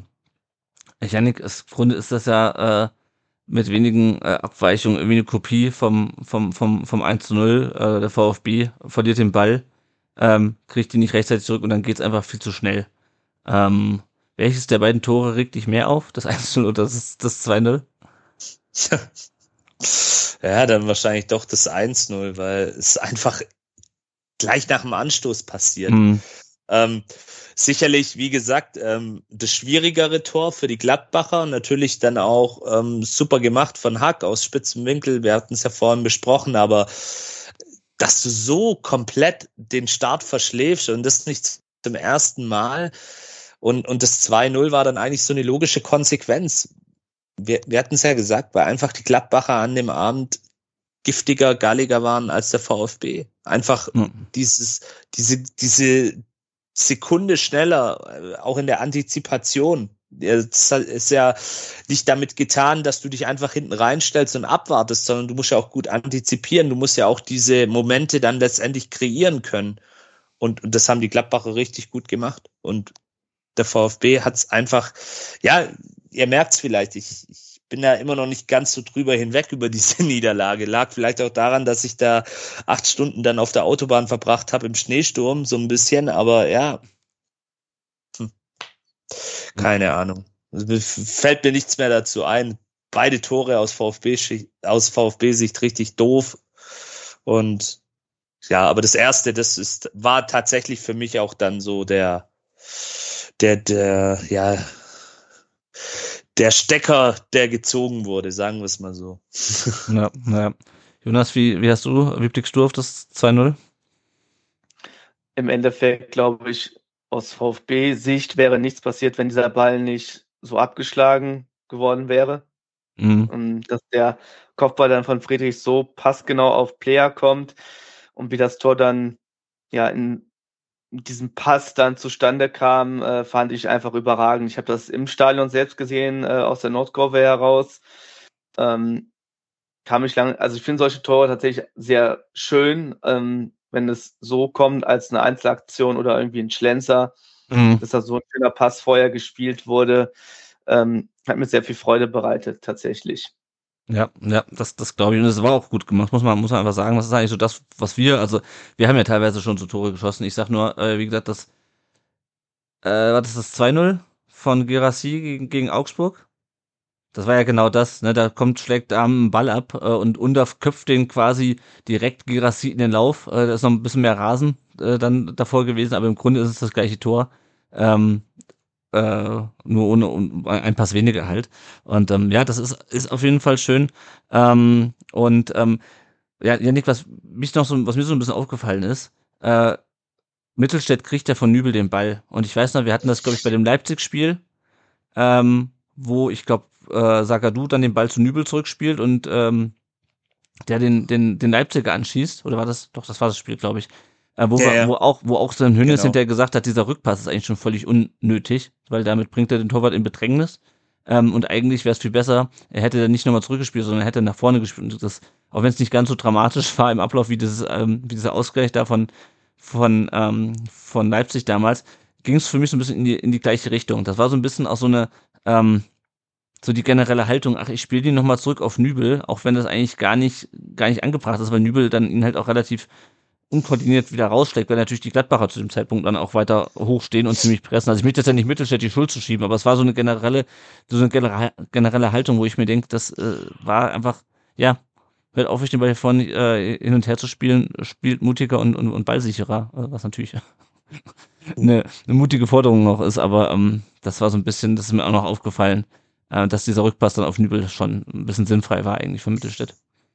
Ja, und auch ein Stück weit war es für mich auch äh, so ein Zeichen von Verunsicherung einfach mhm. und von Ideenlosigkeit, ähm, Uninspiriertheit. Da kannst du jetzt viele ähm, Worte dafür finden, aber die Mannschaft muss halt versuchen, dann auch in solchen Situationen, wenn dann der Gegner auch presst, wenn man merkt, okay, das Momentum ist gerade auf des Gegners Seite, sich dann mit dieser spielerischen Qualität, die sie ja unbestritten hat, ähm, sich da dann irgendwie rausspielen muss. Das ja. muss dann das, das Credo sein und dann muss man versuchen, auch einen kühlen Kopf zu bewahren. Das hat mir eben auch so ein bisschen gefehlt, ähm, dass der VfB, was ihn ja eigentlich dann auch diese Saison auszeichnet, komplett den Faden verloren hat. Also mhm. so komplett konfus gewirkt hat. Aber ja, ähm, ich hoffe jetzt einfach, dass daraus dann auch wieder ein erneuter Lerneffekt ähm, entsteht. Aber in der Situation sicherlich der Rückpass dann eben auch wieder die falsche Entscheidung. Ja. Und dann stand es 2-0 und der VfB ähm, konnte gar nicht anders, als äh, ein bisschen mehr ähm, dann auch offensiv zu machen. Ähm, was mir nur aufgefallen ist, das hat mich schon gegen die Bayern genervt, waren diese unglaublich vielen ähm, verlorenen Zweikämpfe, Fehlpässe, ähm, auch ganz viele so, so Stocherbälle im Mittelfeld, die dann halt äh, die Borussia für sich entschieden hat und eben nicht der VfB. Äh, was natürlich dann auch nicht hilft, wenn du halt immer wieder den Ball verlierst, entweder weil du halt den Pass scheiße spielst und der irgendwo im Seitenaus landet oder du halt diese, diese Stocher-Duelle äh, im Mittelfeld nicht, nicht gewinnst. Ähm, VfB kam dann immerhin zu Chancen, ähm, und zwar durch Freistöße vor allem. Also Stenzel im 29. Ähm, setzt den, den Freistoß ganz knapp vorbei, dann erobert sich Mio den Ball von Weigel und äh, setzt Undorf ein und der, wie du gerade schon äh, gesagt hast, äh, schießt dann äh, den Ball äh, an den Pfosten. Äh, das war aber auch der erste gefährliche Torschuss des VfB, so nach, nach einer halben Stunde. Und ich fand ihn, fand den Schuss auch nicht richtig gut. Ähm, erstmal, Jonas, wie sehr ist dir bei dem Schuss äh, das Herz in die Hose gerutscht oder hast du das Gefühl, naja, das äh, hier brennt erstmal nichts an, so wie wir spielen? Also was ist bedauerlich, dass ausgerechnet Weigel ist, dem so ein Fehler unterläuft, ähm, weil ich von ihm eigentlich immer erwarte, dass er vorangehen soll, als ähm, weil er selber den Anspruch hat, eine Führungsperson zu sein innerhalb des Kaders. Ähm, ja, was da bei mir passiert. Ich dachte, das Ding geht ehrlicherweise rein, ähm, so frei wie da unter war es, glaube ich, zum Schuss mhm. kommt. Ähm, ja, also es darf so in der Form einfach nicht passieren, einem erfahrenen Spieler. Ähm, diese Situation ist äh, zum Glück für Gladbach gut ausgegangen. Ja, ja wie gesagt, ich fand den Schuss nicht wirklich gut, Janik, und was mich auch wirklich gestört hat, und das hat ähm, Undafür auch selber hinterher gesagt, er, er hat sich falsch positioniert, er muss mehr in die Spitze gehen. Also jetzt in dem Fall stand er da, ja. wo er stehen sollte, und ähm, Jo hat das ja auch gut gemacht, das ist ja auch eine Qualität von ihm, dass er sich auch vorne diese Bälle holt. Hat er schon in der Relegation gegen HSV gezeigt. Ähm, ja, aber also ich hatte so ein bisschen das Gefühl, die Mannschaft hat, und das haben wir ja schon letztes Jahr angesprochen, als äh, Gerassi ausfiel, verletzungsbedingt, dass die Mannschaft es noch nicht geschafft hat, ähm, ohne Gerassi zu spielen. In dem Sinne, dass sie es halt nicht irgendwie schaffen, eine, eine, eine Offensivtaktik äh, einzusetzen, die funktioniert, ohne dass ein Gerassi halt vorne, vorne steht und die Bälle verwertet. Siehst du es auch so? Ja, ich sehe es ähnlich. Ähm, da fehlt dann einfach eine Wucht, eine Dynamik, eine Durchschlagskraft, die ja eigentlich Dennis Undaff schon auch mit sich bringt. Also wenn man ihn als Spielertyp mal betrachtet, und er hat es ja auch schon unter Beweis gestellt, beispielsweise gegen Frankfurt, wo er da den Doppelpack macht ähm, und das Spiel eigentlich dann auch schon in der ersten Hälfte so ein bisschen vorentscheidet. Aber ja, das, es, es ist mir ein bisschen zu einfach, das nur auf Girassi umzumünzen, weil mhm. das, das, das, gibt den Spielern, das, das stand auch ähm, gestern, glaube ich, in den, in den Stuttgarter Nachrichten bei meinem VfB, wurde es auch thematisiert. Das gibt den Spielern dann auch ein Stück weit ein Alibi. Also du, Dennis Undaff, äh, das äh, toller Typ, toller Charakter, super Spieler. Bin wirklich froh, dass wir ihn auch in der Mannschaft haben, aber ja, das, das, da muss man eben versuchen, auch diese Laufwege zu gehen. Das, das wird ja auch trainiert und eigentlich mhm. funktioniert das ja auch. Und diese Entscheidungsfindung manchmal, wenn der VfB dann wirklich gegen den Gegner spielt, der es so ein bisschen den Schneid eben abkauft, ähm, die, die ist einfach dann nicht gegeben. Und da muss einfach ein bisschen wieder so diese Abgezocktheit die ja durchaus vorhanden ist, einfach mehr zutage kommen. Und dann kann es eben auch sein, dass Undaf sich besser positioniert, dass er den besseren Laufweg wählt, dass er vielleicht auch nochmal ablegt, dass sich andere Spieler freilaufen. Aber das war einfach dann auch, und das ist ja dann auch immer so eine Sache im Fußball, wenn es dann mal scheiße läuft, dann läuft scheiße und du, du, die, die einfachsten Abläufe funktionieren dann einfach nicht mehr. Ja, zumal dafür auch wirklich der gefährlichste da vorne war. Also der hatte, glaube ich, fünf Absolut, Torschüsse. absolut. Also er hat anderen. sich ja dann schon, genau, ja. von allen ja. anderen möchte, habe ich jetzt nicht wirklich was gesehen. Wie gesagt, da nehme ich auch Enzo Mio mit rein, von dem hätte ich mir da auch mehr erhofft, weil er ja durchaus auch die Qualität hat, auch mal aus zweiter Reihe einen Schuss aufs Tor zu bringen. Ja, ja. Ähm, dann hatte der VfB schon wieder einen Freistoß. Äh, Weigel, fault Karasor sieht gelb. Der Freistoß äh, geht dann in die Mauer. In der zweiten Welle kommt dann unter vom rechten Pfosten nochmal an den Ball und schießt sie quasi parallel zur Torlinie vorbei und zur, zur Torauslinie. Ähm, Jonas, ähm, diese Freistöße, also wir hatten ja gerade schon über Weigel gesprochen, das war dann schon der zweite äh, Freistoß ähm, direkt vom 16er der Borussia, war schon ein bisschen leichtsinnig, oder? In, in diesen, in diesen Bereichen äh, dann so Freistöße zu verursachen. Also ich weiß tatsächlich nicht, wie stark Stuttgart bei Freistößen ist. Gar nicht. Ähm, Aber ich weiß okay, nicht, ob, dann, ob, das, ob das so bewusst war. dann kann ich das eher vertragen. Ähm, mhm. Ich halte da so ein bisschen, ähm, ich weiß nicht, wir hatten in der Vergangenheit ein paar Trainer, die haben sehr stark vertreten, bloß keine Fouls vom Strafraum zu begehen. Ähm, das ist bei mir irgendwie so ein bisschen verfestigt. Wenn ich jetzt aber höre, dass ihr da gar nicht so gefährlich seid, ich weiß nicht, ob das jetzt bewusst dann so gemacht wurde, kann ich mir eher weniger vorstellen. Ähm, ja, weil wir auch da manchmal durchaus Probleme haben äh, mit hohen Bällen, die in den Strafraum reinkommen. Ähm, hat man auch dem, in dem Spiel selbst gesehen, dass Nikolas äh, manchmal in der Strafraumbeherrschung so ein bisschen Probleme hat und äh, sich verschätzt und dann, ja, so sind auch schon ein paar Gegentore gefallen tatsächlich. Mhm. Ja, also wir sind bei Standards generell schwach. Ähm, wir haben allerdings, äh, irgendwann hatten wir doch mal einen direkt reingemacht, oder? Irgendwann hat Stiller doch äh, mal einen direkt versenkt in der Hinrunde. An, an die Latte kann ich mich Ach, erinnern, ja. gegen, gegen Heidenheim, aber ja. äh, warte, ich, überlege gerade, nee, also eigentlich. Überleg mal. Also auf jeden Fall, unsere Standards sind normalerweise nee. schwach, aber es wäre natürlich schon sehr leichtsinnig zu sagen, ach kommt, äh, scheiß drauf, äh, Freistoß vom 16, da wird schon nichts passieren. Ähm, Gehe ich jetzt auch nicht davon aus, dass das, dass das der Plan war. Ähm, ja, und dann also die, zur Chance von Undaf noch natürlich eigentlich gut gemacht von ihm, auch gut freigelaufen, aber wie du sagst, Janik, wenn es nicht läuft, dann läuft's nicht und dann kullert halt so ein Ding auch vorbei, anstatt dass irgendwie, dass irgendwie an, an Innenpfosten geht. Ja, da merkt man aber schon, dass sich die Borussia immer weiter dann so zurückzog. Es stand dann 2-0 zur Pause. Jonas, was, was war so dein Halbzeitfazit? Wie fühl, fühltest du dich in der Pause?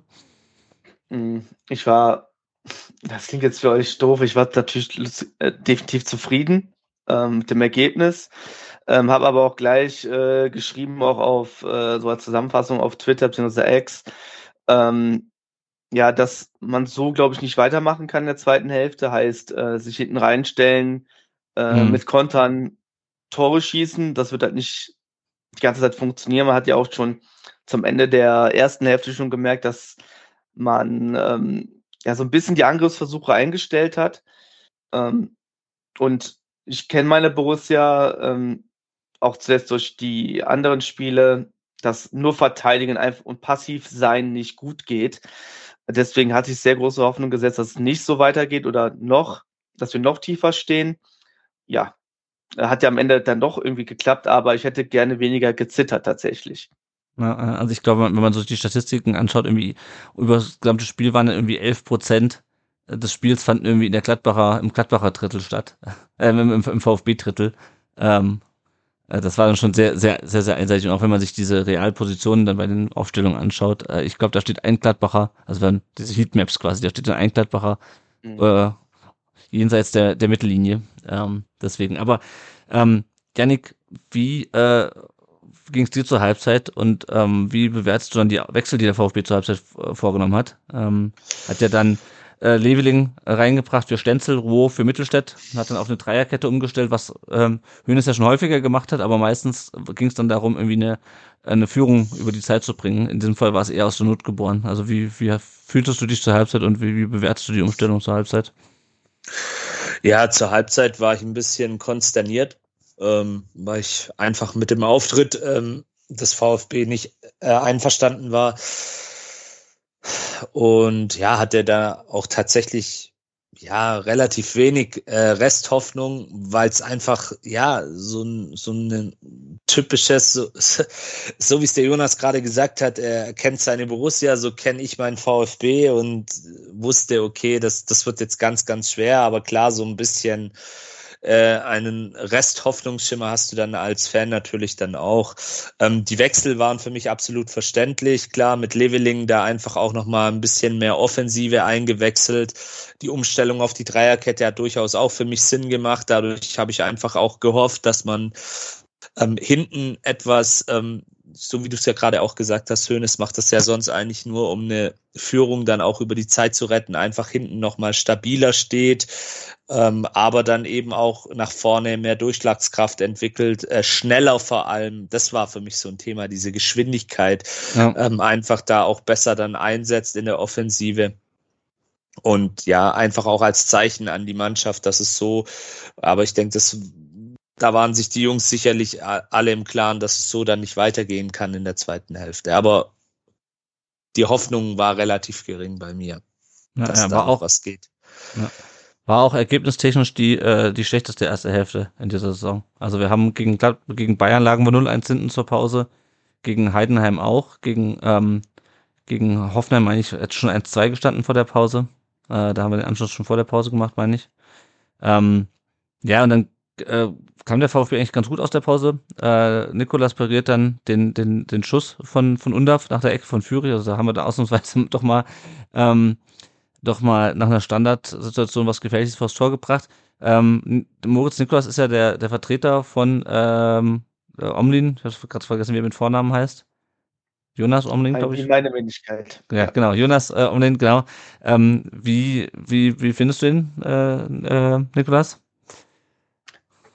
Tatsächlich macht er seinen Job sehr gut, auch wenn ich ihn jetzt gerade eben kurz kritisiert habe. Aber so wie er auftritt, ähm, sagt man auch schon, falls dann Omlin zurückkehrt und es klingt schon so, dass er dann die Position Nummer eins äh, wieder einnehmen wird, dass man bei Nikolaus schon darüber nachdenken kann, ob er nicht dann wechselt, weil er definitiv das Zeug hat, bei irgendeinem Erstligisten, vielleicht im unteren Tabellendrittel oder bei einem Zweit besseren Zweitligisten auf jeden Fall im Tor stehen zu können, weil ja, er macht's äh, gut, der, wie man bei dieser Parade gesehen hat, der ist auf der Linie sehr stark. Ähm, vielleicht manchmal noch ein bisschen unbeholfen, unerfahren, weil er noch nicht so viel Profi-Erfahrung hat. Aber in Summe ähm, ist man in Gladbach sehr zufrieden mit ihm. Ja, sehr schön. Ja, hat es auch, finde ich, gut gemacht und auch sonst. Ähm, und dann kam der, der Anschlusstreffer des VfB. Ähm, bisschen kurios in der Entstehung. Also Anton, der einen Langball nach vorne schlägt und der prallt von unten aufs Rücken äh, ab zu Leveling, der spielt äh, Wagnummern an und der trifft dann äh, sehr sehenswert, fand ich, zum Anschluss. Ähm, Janik, ähm, also zum einen mal, äh, Undaf kann auch äh, äh, Tor mit dem Rücken offensichtlich äh, einleiten. Ähm, so ein bisschen Glück war schon dabei, oder? Bei, bei der Entstehung, äh, aber am Ende gut gemacht, fand ich. Ja, absolut. Ähm, das war dann auch so ein Stück weit erkämpft, in Anführungsstrichen, und so ein bisschen auch reingemurmelt. Also reingemurmelt im Sinne von der Vorbereitung. Der Abschluss war, wie du schon richtig gesagt hast, sehr sehenswert. Wusste auch gar nicht, dass Wagnumann da so eine, ich macht er glaubt mit links sogar das Tor, mhm. mit dem linken ja. Fuß, dass er so einen guten linken hat. Ähm, gut, gut zu wissen. Kann er vielleicht öfters mal probieren. Nee, aber genau so kann ja dann auch nur ein VfB-Tor an diesem Abend auch passieren. Also das, ja. das war einfach dann auch ein Stück weit, ja, war, war dann letzten Endes auch gut gemacht, aber ja. Hast du erwartet, Selbst, dass wir das Spiel noch drehen? Dann nach dem Tor? Ja, natürlich. 55. Also, Minute, war noch relativ früh. 55. Minute, Anschlusstreffer, da kann auch was gehen, klar. Da war dann auch jetzt wieder so ein bisschen dann die Resthoffnung mehr da. Da ist dann der Funke auch ein bisschen größer geworden. Auch der Gästeblock ist dann schön eskaliert, aber. Da war ja der Funke sowieso die ganze Zeit an. Genau, der, deswegen mein kleines Wortspiel jetzt auch. Aber ähm, ja, es, bei mir zumindest war da halt immer so ein Restzweifel. Weil mhm.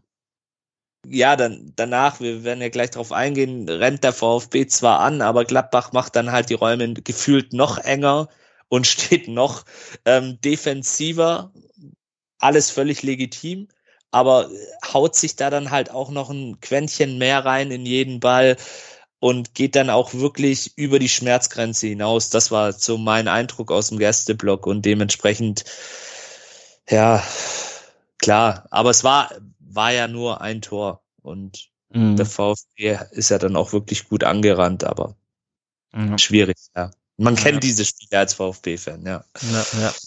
Jonas, wegen Stiefel äh, Zweifel an der an den drei Punkten hattest du dann äh, nach dem Anschlusstreffer in der zehn Minuten noch wieder einen Pfiff? Ich hatte es ja eingangs äh, schon gesagt, also ich wäre mit einem Punkt ja schon sowieso zufrieden gewesen. Ich habe, ich kenne meine Borussia und auch aufgrund der ganzen Partien in der bisherigen Saison, wo man rekordverdächtig, oder nicht rekordverdächtig, man führt die Tabelle definitiv an. Ich weiß nicht, wie viele Punkte man nach Führung verspielt hat, aber man ist da definitiv haushochführend vor anderen Mannschaften. Und ähm, dementsprechend war ich sehr pessimistisch, weil diese 30 Minuten äh, mit äh, Anschluss der zweiten Hälfte ähm, waren definitiv die stärksten von Stuttgart und die schwächsten von Gladbach aus meiner Sicht, weil man es einfach nicht mehr geschafft hat, irgendwie den Ball mal dem Sinne festzumachen, dass man auch mal was fürs Spiel selbst investiert, mal Entlastung bekommt. Ich habe immer wieder Bälle gesehen, die einfach rausgeschlagen wurden ins Nichts. Da hat das Stuttgart einfach gut gemacht. Glücklicherweise kein Tor mehr geschossen. Ähm, muss ich ganz ehrlich zugeben. Ähm, ich hätte gedacht, dass das noch irgendwie schlecht ausgeht und dann, ja, kam, wie es kommen, gekommen ist dann. Aber das werden wir gleich noch besprechen. Genau, genau. Ähm, ja, also im Grunde war es dann ähm, größtenteils ein Spiel auf ein Tor, wo äh, die Borussia einfach sehr gut verteidigt hat, der VfB nicht durchkam. Ähm, dann kam, äh, gab es einen Wechsel in 66 Minute, äh, Jordan, Jordan heißt er, ne, wird er ausgesprochen. Mhm. Kam dann für, für Player in der, in der 66 Minute, der, der verletzt war. Ähm, ist das schon, wisst ihr da schon mehr, äh, wie der äh, in den nächsten Spielen einsetzbar ist? Fällt er länger aus? Und wie wichtig ist er für euch? Die letzte Info, die heute kam, war, dass er eine Kapselverletzung hat und fraglich für das äh, Spiel in Augsburg ist. Mhm, okay. okay. Und äh, zum Thema Wichtigkeit, ähm, sehr wichtig tatsächlich ähm, als quasi Zehner, so wie er aktuell spielt, ähm, macht viele Bälle fest, ähm, spielt gute letzte Pässe, auch vorletzte Pässe, ähm, ist selber torgefährlich, stark bei Standards, stark aus der Ferne, ähm, diese typischen Schlenzer-Schüsse, die man immer wieder von ihm sieht. Ähm, ja, er ist eigentlich aktuell gar nicht wegzudenken aus dieser Mannschaft. Mhm. Ja, ähm, dann schauen wir mal, wie das, wie euch das dann gegen Augsburg äh, gelingt, die auch, ich finde überraschend stark fand gegen, gegen Leverkusen jetzt und überraschend schwach gegen uns. Ähm, aber anderes Thema. Ähm, genau, dann gab es noch einen weiteren Wechsel. Ähm, also das Spiel passierte nicht viel aus, dass der VfB halt sich äh, immer wieder festlief. Äh, Ngumu kam dann für, für Honorar. Honorar war ja, glaube ich, vorm Spiel schon einer der besten, wenn nicht der beste Vorlagengeber in der Liga. Ähm, das ist auch wenig überraschend, dass er dann das 1-0 einleitet. Was hatte das für, für taktische Auswirkungen bei euch? Ähm, ich glaube tatsächlich, dass es mit Ngumu einfach ähm, das Thema Tempo ist. Mhm. Ähm, dass man da halt mehr auf Umschaltspiel setzt. Das hat man dann in der Folge ja auch dann gesehen. Ähm, das heißt mehr auf Umschaltspiel. Wir haben ja vorher schon auf Umschaltspiele, aber was immer wir gesetzt haben, ich weiß es nicht, in diesen 30 Minuten, aber wir haben dann wieder mehr versucht in dieser Richtung. Da ist ein Gum natürlich der richtige Spieler für, weil er einfach unfassbar schnell ist ähm, im Antritt und generell. Ja, das wird der Grund wahrscheinlich gewesen sein, wieso Seane ihn äh, eingewechselt hat. Mhm. Ja. Und dann ähm, wurde die Borussia aber auch ein bisschen, bisschen konterstärker, nachdem sie sich sehr lange hinten reingestellt hat und eigentlich gar nicht rauskam. Also Friedrichs Schuss wird dann in der 78. Minute geblockt. Ähm, dann kam es beim VfB noch zu dem Wechsel, Janik. Luca Raimund, der gegen in Heidenheim schon sein Debüt gefeiert hatte, kam dann für Karasor rein und das war der letzte Wechsel. Der dritte und letzte Wechsel beim VfB. Ähm, kannst du es nachvollziehen, dass beispielsweise jetzt ein Paula oder ein Milosevic ähm, in der Schlussphase auf der Bank blieben? Das habe ich ehrlicherweise nicht ganz verstanden, weil ähm, gerade ein Paula oder auch ein Milosevic natürlich nochmal so eine Offensive auch beleben können mit ihren, ich sag jetzt mal, Talenten. Das sind ja beides mhm. noch sehr, sehr junge Spieler. Da bin ich immer ein bisschen vorsichtig, aber Raul Paula, von dem halte ich wirklich sehr, sehr viel. Der Junge kann einiges am Ball und kann auch so besondere Momente kreieren, die du dann vielleicht in so einer Phase dann auch brauchst. Und Milosevic äh, bringt natürlich dann aufgrund seiner Körperlichkeit so die klassischen Qualitäten eines Mittelstürmers mit. Auch wenn er das vielleicht noch nicht so gezeigt hat, ist er auch noch ein junger Kerl, aber why not? Äh, in der Situation gibt den Jungs eine Chance. Das, das habe ich tatsächlich auch nicht ganz verstanden. Da wäre ich eher, weil Luca Raimond ja auch eher so der zentrale Mittelfeldspieler ist, der sicherlich auch seine Qualitäten hat, keine Frage. Und natürlich auch, wenn man es jetzt mit den zwei Jungs vergleicht, ein bisschen mehr Erfahrung in Anführungsstrichen mitbringt. Aber ich wäre eher auf Milosevic gegangen, ehrlicherweise. Ja. Weil der ja. einfach, der, der bringt ja einfach diese Körperlichkeit auch mit. Und wenn es dann nur ein Kopfballduell ist, was er gewinnt oder einfach auch Räume für seine Mitspieler frei macht, zusammen ja. mit, mit Undaf dann auch, ja. Ja, also klar, man muss natürlich sagen, also aber, ne, Raul Paula ist ein großes Talent, aber das hat, garantiert natürlich nicht, dass er bei seinem Bundesliga-Debüt plötzlich noch das noch den Punkt für den, für den VfB sichert. Ich meine, das hätte Raimund fast in Heidenheim noch gemacht, aber also das ist natürlich keine Garantie, nur weil du die reinbringst, dass es dann anders aussieht. Ich habe mir halt gedacht, also das, was Fürich und Mio äh, da vorne veranstalten und Leveling, äh, das ist jetzt auch, äh, also schlechter und weniger effektiv kann es auch nicht sein. Äh, und dann wirft vielleicht mal einen Spieler rein, den der Gegner auch nicht so auf dem Schirm hat, ähm, weil er halt noch ein junger, unerfahrener Stürmer ist. Und vielleicht hast du mal diese, diesen Lucky Punch und dein 18-jähriges Nachwuchstalent äh, sichert dir hier den, den Punkt in Gladbach. Also fand ich ein bisschen schade, aber ja, keine Ahnung. ist halt auch keine, keine Garantie. Äh, zumindest ein Milosevic, der, der auch relativ groß genau. ist, ähm, hätte ich mir vielleicht noch für so, für so einen Lucky Punch gewünscht. Ähm, dann ist nochmal Hack, der am äh, knapp am rechten Pfosten vorbeischießt. Ähm, klar, der VfB ist offen, äh, der VfB drückt aufs 2-0. Äh, ich fand es teilweise ein bisschen zu lässig, aber es ist auch immer schwierig in so einer Situation, dann hinten noch irgendwie sicher zu stehen, wenn du eigentlich vorne die, die Tore machen willst. Ähm, Raimund hat dann sah noch mal gelb wegen, wegen eines Fouls äh, und äh, Mio dann noch gleich wegen Meckerns hinten rein. Ähm, ich glaube, über Osmos müssen wir nicht groß reden. Ich fand die Leistung okay. Raimund, äh, also der, der konnte froh sein, dass er noch auf dem Platz war. Der hat sich zwei, drei so Dinger geleistet, wo er eigentlich zu spät kam. Ähm, ja, und dann kommen wir noch zum 3 zu 1 durch Jordan. Ähm, Kone setzt einen Konter an den Pfosten und Jordan köpft ihn rein. Jo, ähm, passiert, ist trotzdem ärgerlich. Ähm, aber ich denke mal, da war dann im Borussia Park die Erleichterung in der Nordkurve doch sehr, sehr groß, oder Jonas, dass das Spiel dann äh, nicht nur knapp über die Zeit gebracht wurde, sondern man wirklich einen Deckel drauf gemacht hat und nicht bis zur 94 Minute noch, noch zittern musste. Ja, also da merkt man auch, wie wertvoll Jordan für die Mannschaft ist. Er hatte ja, bevor er verletzt ausfiel, äh, auch große, großen Anteil daran, dass Borussia gut gespielt hat. Ähm, auch die Szene mit Hack, wo er an einem, am rechten Pfosten vorbeischießt, da hatte auch Jordan vorher den Ball festgemacht. Ähm, und dann, wie er das 3-1 dann macht im Borussia Park, natürlich sind da ja alle erleichtert gewesen. Übrigens hat er einen Fuß gemacht, das fand ich übrigens sehr bemerkenswert. Ähm, dass dieser Abpraller so dermaßen reaktionsschnell dann noch untergebracht wurde, mhm. dass er auch dann so zufällig auch auf dem Fuß landet und der dann so reinmacht. Ähm, ja, kann ich ja schlecht jetzt über irgendwas meckern. Das ist, war rund dann am Ende. Äh, man hat sich gefreut, dass man so ein Spiel bis zum Schluss gekämpft hat. Ähm, auch wenn es jetzt nicht über alle Phasen das beste Spiel war aus meiner Sicht von Borussia. Ähm, nichtsdestotrotz so ein Sieg äh, vor allem so spät äh, so gefühlt mitzunehmen nach dem nach der bitteren Niederlage in Frankfurt, ja, nehme ich gerne. Mhm. Ja, das, das glaube ich. Ähm, beim VfB, äh, Janik, ist das die fünfte Saison-Niederlage gewesen. Äh, wir haben drei äh, Hörerkommentare. Der Andy schreibt, wir sind nicht schnell auf Betriebstemperatur gekommen, shit happens, jetzt bloß nicht den Fokus verlieren. Der Schmalzo 1893 meint, die Startaufstellung mit Stenzel sei spielentscheidend gewesen, haben wir schon drüber gesprochen. Und der Rolf Schrag meint, man sollte hellwach in ein Spiel gehen. Ähm, noch eine kleine Personalie, also Dennis Under war dann hinter dem Interview zu sehen mit einem dick bandagierten Knöchel, äh, soll aber wohl keine strukturierte, äh, keine strukturierte, keine strukturelle Verletzung sein. Also steht momentan für, Undaf, für, für Bochum nicht auf der Kippe der UNAF. Ähm, also ich denke auch, wir müssen jetzt keine Grundsatzdiskussion aufmachen. Ich glaube nicht, dass das jetzt äh, der, wie die jungen Leute auf Twitter sagen, wie die jungen Leute auf Twitter sagen, der, der, der Downfall ist. Ähm, trotzdem ähm, siehst du die Probleme in diesem Spiel und ähm, das ist ja was, was jetzt auch nicht das erste Mal ist, äh, was man, worüber man sprechen muss, ohne daraus jetzt gleich einen Trend ableiten zu müssen.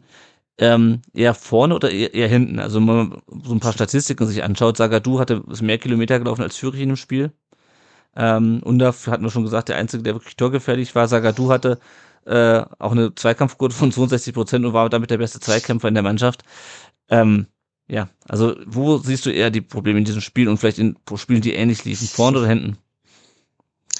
Boah, äh, eine Kombination aus beidem. Mhm. Ich weiß, es ist jetzt ein bisschen eine blöde Antwort, aber ähm, die Fehlerkette beginnt halt vorne.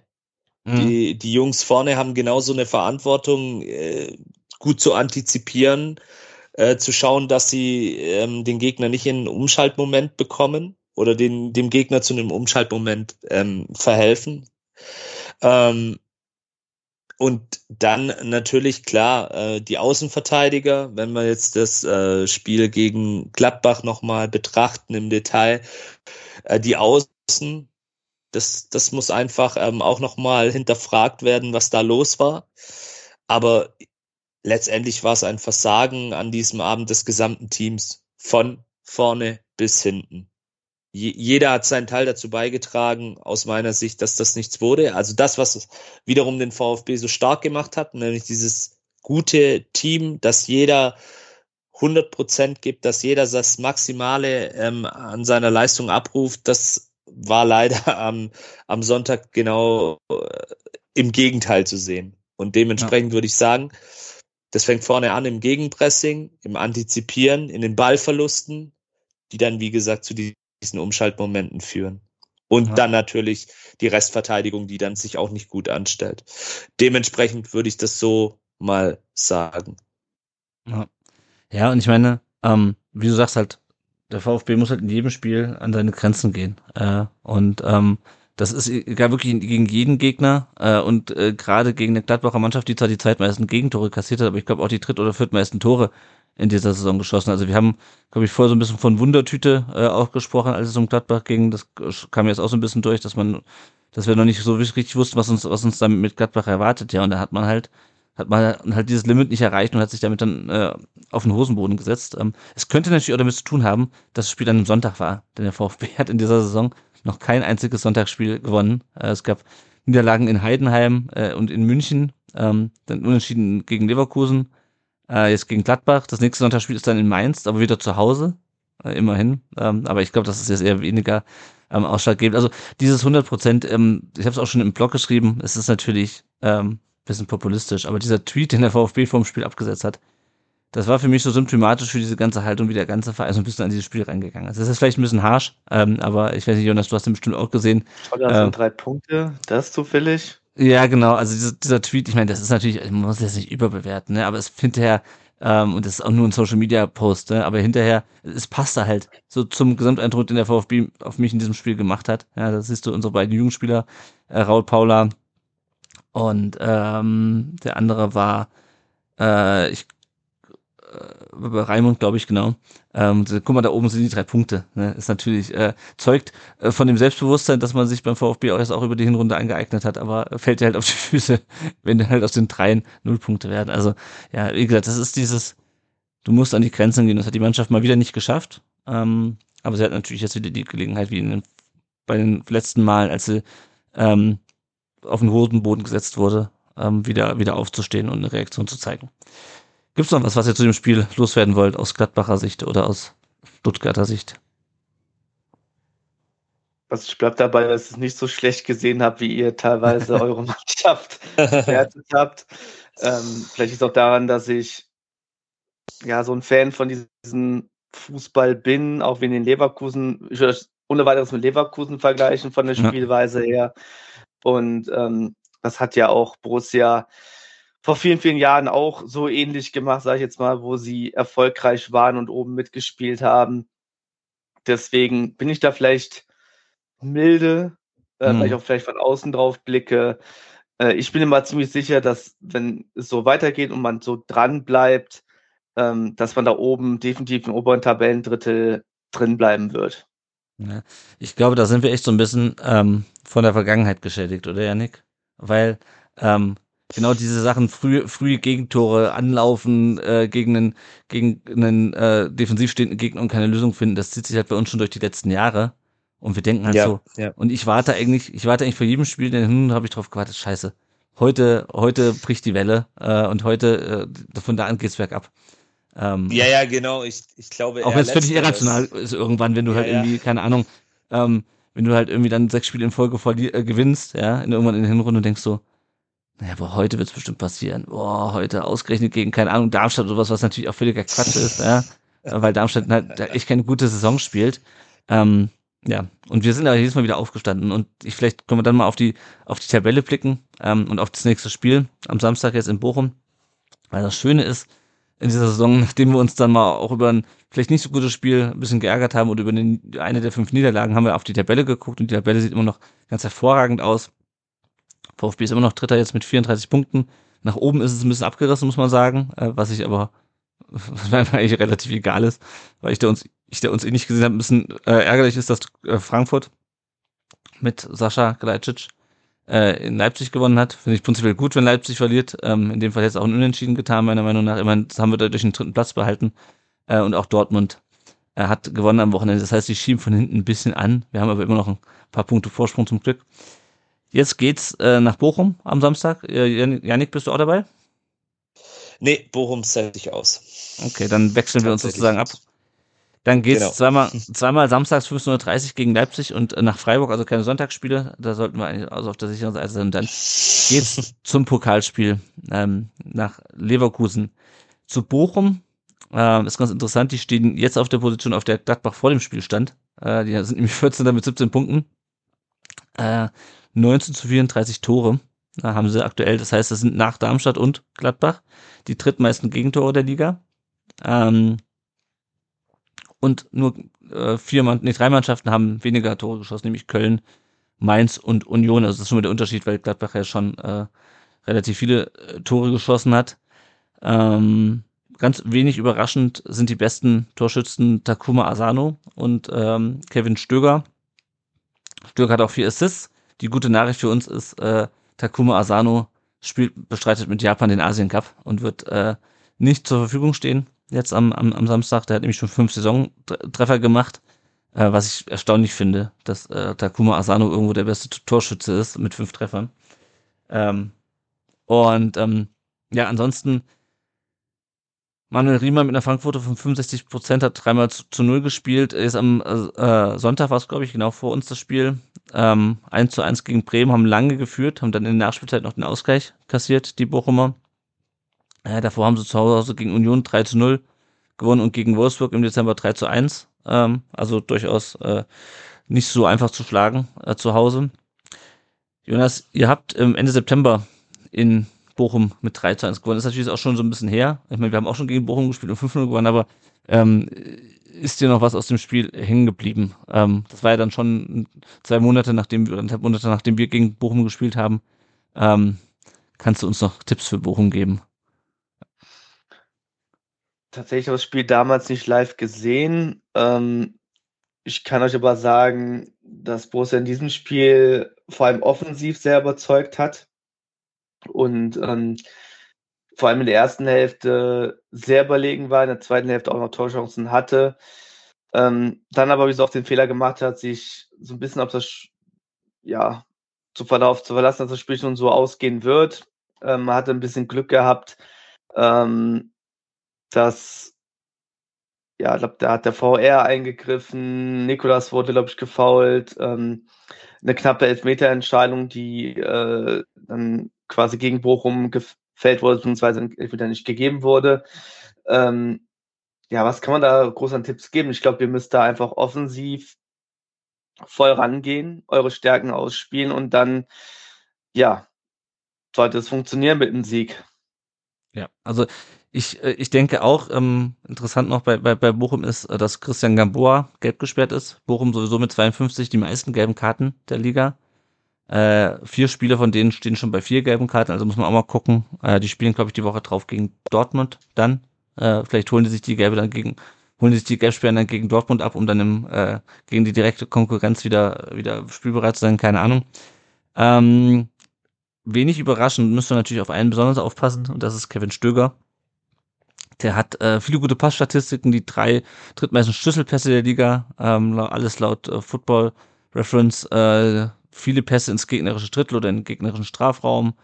Ähm, also der ist, macht offensiv ganz schön Betrieb. Ähm, auf den müssen wir auf jeden Fall aufpassen. Das ist aber, glaube ich, jetzt nach den letzten Spielen gegen Bochum auch keine Überraschung, dass Kevin Stöger da sehr stark unterwegs ist. Ähm, Bernardo und Erhan Masovic sind auch bei den, bei den, den Zweikämpfen relativ weit vorne. Äh, und was ich inter interessant fand, ist, dass Bochum nach den Expected Points eigentlich auf Platz 7 stehen müsste. Und wir auf Platz 2. Ähm, das heißt, also ähm, ganz unterschätzen sollte man sich nicht. Ähm, aber ja, sie haben halt auch schon, sie haben halt auch die schlechteste Passquote der Liga beispielsweise. Ähm, und nur jeder fünfte Schuss äh, geht aufs Tor. Ähm, das heißt, ähm, äh, nur jeder fünfte Torschuss, der aufs Tor geht, geht rein. Also ähm, in die Hose machen müssen wir uns vor den Bochumern auch nicht. Die spielen meistens mit einer Viererkette und dann entweder 4-3-3 oder 4-2-3-1. Im Hinspiel damals haben sie gegen uns mit einer Fünferkette äh, gespielt oder mit Dreierkette, je nachdem wie man es nimmt. Das äh, hat nicht so gut funktioniert. Also ich bin mal gespannt äh, auf das Spiel. Es ist klar, dass der VfB jetzt eine Reaktion zeigen muss. Ich bin mir auch in der ziemlich sicher, dass der VfB eine Reaktion zeigen kann ähm, und zeigen wird. Ähm, und äh, ohne jetzt da überheblich sein zu wollen, gehe ich davon aus, dass wir in der Lage sind, in Bochum zu gewinnen. Janik, wie siehst du's? Ja, ich sehe es ähnlich. Ähm, der VfB hat in dieser Saison schon bewiesen, dass sie Reaktionen zeigen können und dementsprechend glaube ich einfach, ähm, dass der VfB dann auch seine vielleicht spielerische Qualität dann auch gegen Bochum besser zur Geltung bringen kann. Es wird ein ekliges Spiel werden, also und ich bin auch da, da ganz bei dir. Ganz abschreiben darf man die Bochumer nicht, überhaupt nicht, vor allem nicht im eigenen Stadion, weil das ist auch nochmal ein Faktor, den man nicht unterschätzen darf. Dieses Stadion in Bochum, was wirklich sehr mhm. stimmungsvoll ist, also ein richtiger kleiner Hexenkessel. Ähm, sehr schönes Stadion. Also ich beneide dich, dass du da am Samstag hinfahren darfst. Ähm, ja, gefällt mir, weil, genau, weil es einfach so ein bisschen auch sich abhebt von diesem Arenen-Einheitsbrei, den wir ja. ja mittlerweile an vielen Standorten haben. Aber dennoch glaube ich, ähm, dass ja unser VfB da eine Reaktion zeigen wird und dass wir auf jeden Fall da was mitnehmen aus Bochum. Ja, ich denke, ich denke auch. Also ich glaube, bei den ähm, Ausfällen ändert sich jetzt nichts. Also Natai, ich glaube, der trainiert auch noch nicht mal wieder, oder? Ich habe das, hab ich wüsste.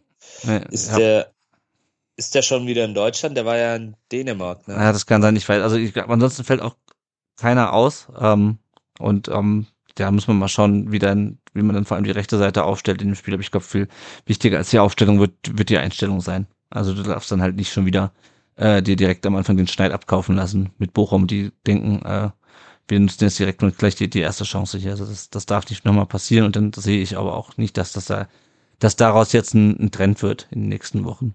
Ähm, bei der VfB, und man hat es dann auch gegen Gladbach gesehen, der VfB kann es besser, als es Anfang des, des Spiels erst gezeigt haben. Ähm, du schießt du halt selber ins Knie, wenn du halt einen 2-0 Rückstand aufholen musst. Ähm, aber hoffen wir, dass das nicht so weit kommt. Gut. Äh, Nochmal ein kleiner Werbeblock. Wenn ihr uns nicht finanziell unterstützen könnt oder wollt, dann könnt ihr uns auch eine Rezension da lassen bei Apple Podcasts. Äh, dann die lesen wir auch vor. Äh, und auch bei Spotify könnt ihr uns bewerten. Ansonsten sagt gerne auch so Leuten, äh, dass es uns gibt. Ihr könnt auch gerne, wenn ihr das bei YouTube hier euch anschaut, könnt ihr auch gerne, wie sagen die jungen Leute, eine Glocke, nee, die Glocke da lassen, Glocke anlassen, Daumen hoch da lassen und ähm, abonnieren mit der Glocke. Äh, das habe ich bisher noch nicht gesagt, aber ich glaube, äh, es gibt auch Leute, die uns über YouTube hören. Also, äh, falls ihr das noch nicht tut und uns hört, Abonniert uns auch gerne auf YouTube. Und wir blicken jetzt nochmal auf die anderen VfB-Meisterschaften und die Leihspiele. Das wird ähm, zu dieser Phase der Saison ein relativ schnelles Segment, ein kurzes Segment. Die Frauen haben jetzt Winterpause, äh, spielen am 3. März wieder, haben aber eine äh, interessante Neuverpflichtung getätigt, Janik, und zwar Mandy Islacker, die kommt von Viktoria Köln. Äh, klingt das erstmal nicht so spannend, weil das war, die spielen, glaube ich, Kreisliga oder sowas, aber die hat 282 ja. Bundesligaspiele gemacht, 146 Bundesliga-Treffer, äh, spielte für Köln, den FSC Frankfurt, Bayern München, war zweimal Torschützenkönigin der Bundesliga, ist Olympiasiegerin und Champions League-Siegerin mit Frankfurt. Ähm, zusammen mit Jana Beuschern haben wir dann, glaube ich, den äh, Bundesliga, der also den, den Sturm mit der meisten Bundesliga-Erfahrung in der, in der Oberliga. Ähm, Finde ich schon, also die kommt jetzt bis Ende der Saison, glaube ich, äh, aber ist ja, schon äh, genau. beeindruckend. Hat auch, glaube ich, was mit der Verbindung zum Sportdirektor äh, der VfB-Frauen zu tun, äh, weil mit dem hat zusammengearbeitet. Ähm, aber äh, ja, das sieht doch ganz gut aus für die Rückrunde, würde ich sagen, mit dem, mit dem Sturmduo Jana Beustein und Mandy Islacker dann. Auf jeden Fall, ja. Da ist eine Menge Erfahrung dabei, eine Menge Titel auch. Und ich glaube, dass das hilft dieser doch auch im Kern sehr jungen Mannschaft, wenn da einfach so zwei mhm. Leitwölfinnen letztendlich dann auch sind, die da vorangehen, die auch genau wissen, wie professioneller Frauenfußball funktioniert. Also von daher und bringt natürlich auch, ohne jetzt despektierlich gegenüber den anderen zu sein, so ein bisschen einen Glanz auch in diese doch noch recht junge Historie der VfB Frauenfußballmannschaft. Ja, ja, und auf jeden Fall viel Torgefahr, denke ich, in die, in Absolut, die Oberliga. Ja, also ja, ja. Meine Hoffnung setze ich in die beiden. Sehr schön. Äh, dann können wir vielleicht nicht nur äh, bei den Männern was feiern, sondern auch bei den Frauen. Also ich hoffe wahrscheinlich sogar eher bei den Frauen. Aber gut, schauen wir mal. Ähm, die VfB 2, äh, der VfB 2 hat Winterpause, geht am 2. März weiter, bei der U19 am 27. Januar und bei der U17 am 3. Februar. Und auch unsere Leihspieler sind größtenteils in der Winterpause, äh, mit Ausnahme fast von Ömer Beas, der ähm, mal ausgewechselt wurde, mal ähm, äh, ein, äh, zweimal ausgewechselt wurde, äh, bei eingewechselt wurde im Pokalspiel, hat 0 zu 0 gespielt, durchgespielt äh, gegen äh, Gaziantep äh, Spor, äh, mit übrigens äh, Alexandru Maxim. Der spielt dort immer noch. Ähm, ganz interessant. Äh, genau, wenn ihr ähm, wissen wollt, wie unsere Leihspieler sich in der Hinrunde geschlagen haben, unsere äh, sieben Leihspieler, das abgesehen von Casanaras, der war natürlich noch nicht verliehen, dann könnt ihr gerne auch mal bei uns auf dem Blog in den Artikel reinlesen. Da habe ich äh, mit Experten und Fans von den Vereinen, von ihren Leihvereinen gesprochen. Ähm, und da könnt ihr auch lesen, wie immer Bea sich in der Hinrunde geschlagen hat. Hatayspor ist jetzt 14. in der, äh, in der Super League von 20 Mannschaften mit 21 Punkten. Äh, Gildias ist noch in der Winterpause. Wahid Fagir äh, ist auch noch in der Winterpause, hat aber äh, spielt, äh, trainiert wieder, äh, hat auch gespielt beim Testspiel gegen Salzburg, hat äh, auch ein Tor direkt gemacht. Also da bin ich mal gespannt, was der in der Rückrunde noch für Elversberg in der zweiten Liga reißen kann. Ähm, Castanaras spielt dann am 21. Januar das erste Mal ähm, mit Ulm gegen Unterhaching. Äh, Perea hat Winterpause. Luca Pfeiffer wurde nach 87 Minuten ausgewechselt beim 3 zu 0 gegen Dortmund jetzt am, am Freitagabend. Äh, Darmstadt ist weiter Tabellenletzter. Und Mosanko wurde zur Pause ausgewechselt, als äh, Herakles Almelo gegen äh, Erkesi Walweg 2 zu 1 gewonnen hat. Und die sind jetzt 14. Wie gesagt, das wird in den nächsten Wochen vielleicht noch ein bisschen ausführlicher, das Segment. Aktuell ist in vielen Ligen noch Winterpause. Damit sind wir am Ende äh, unserer Folge angelangt.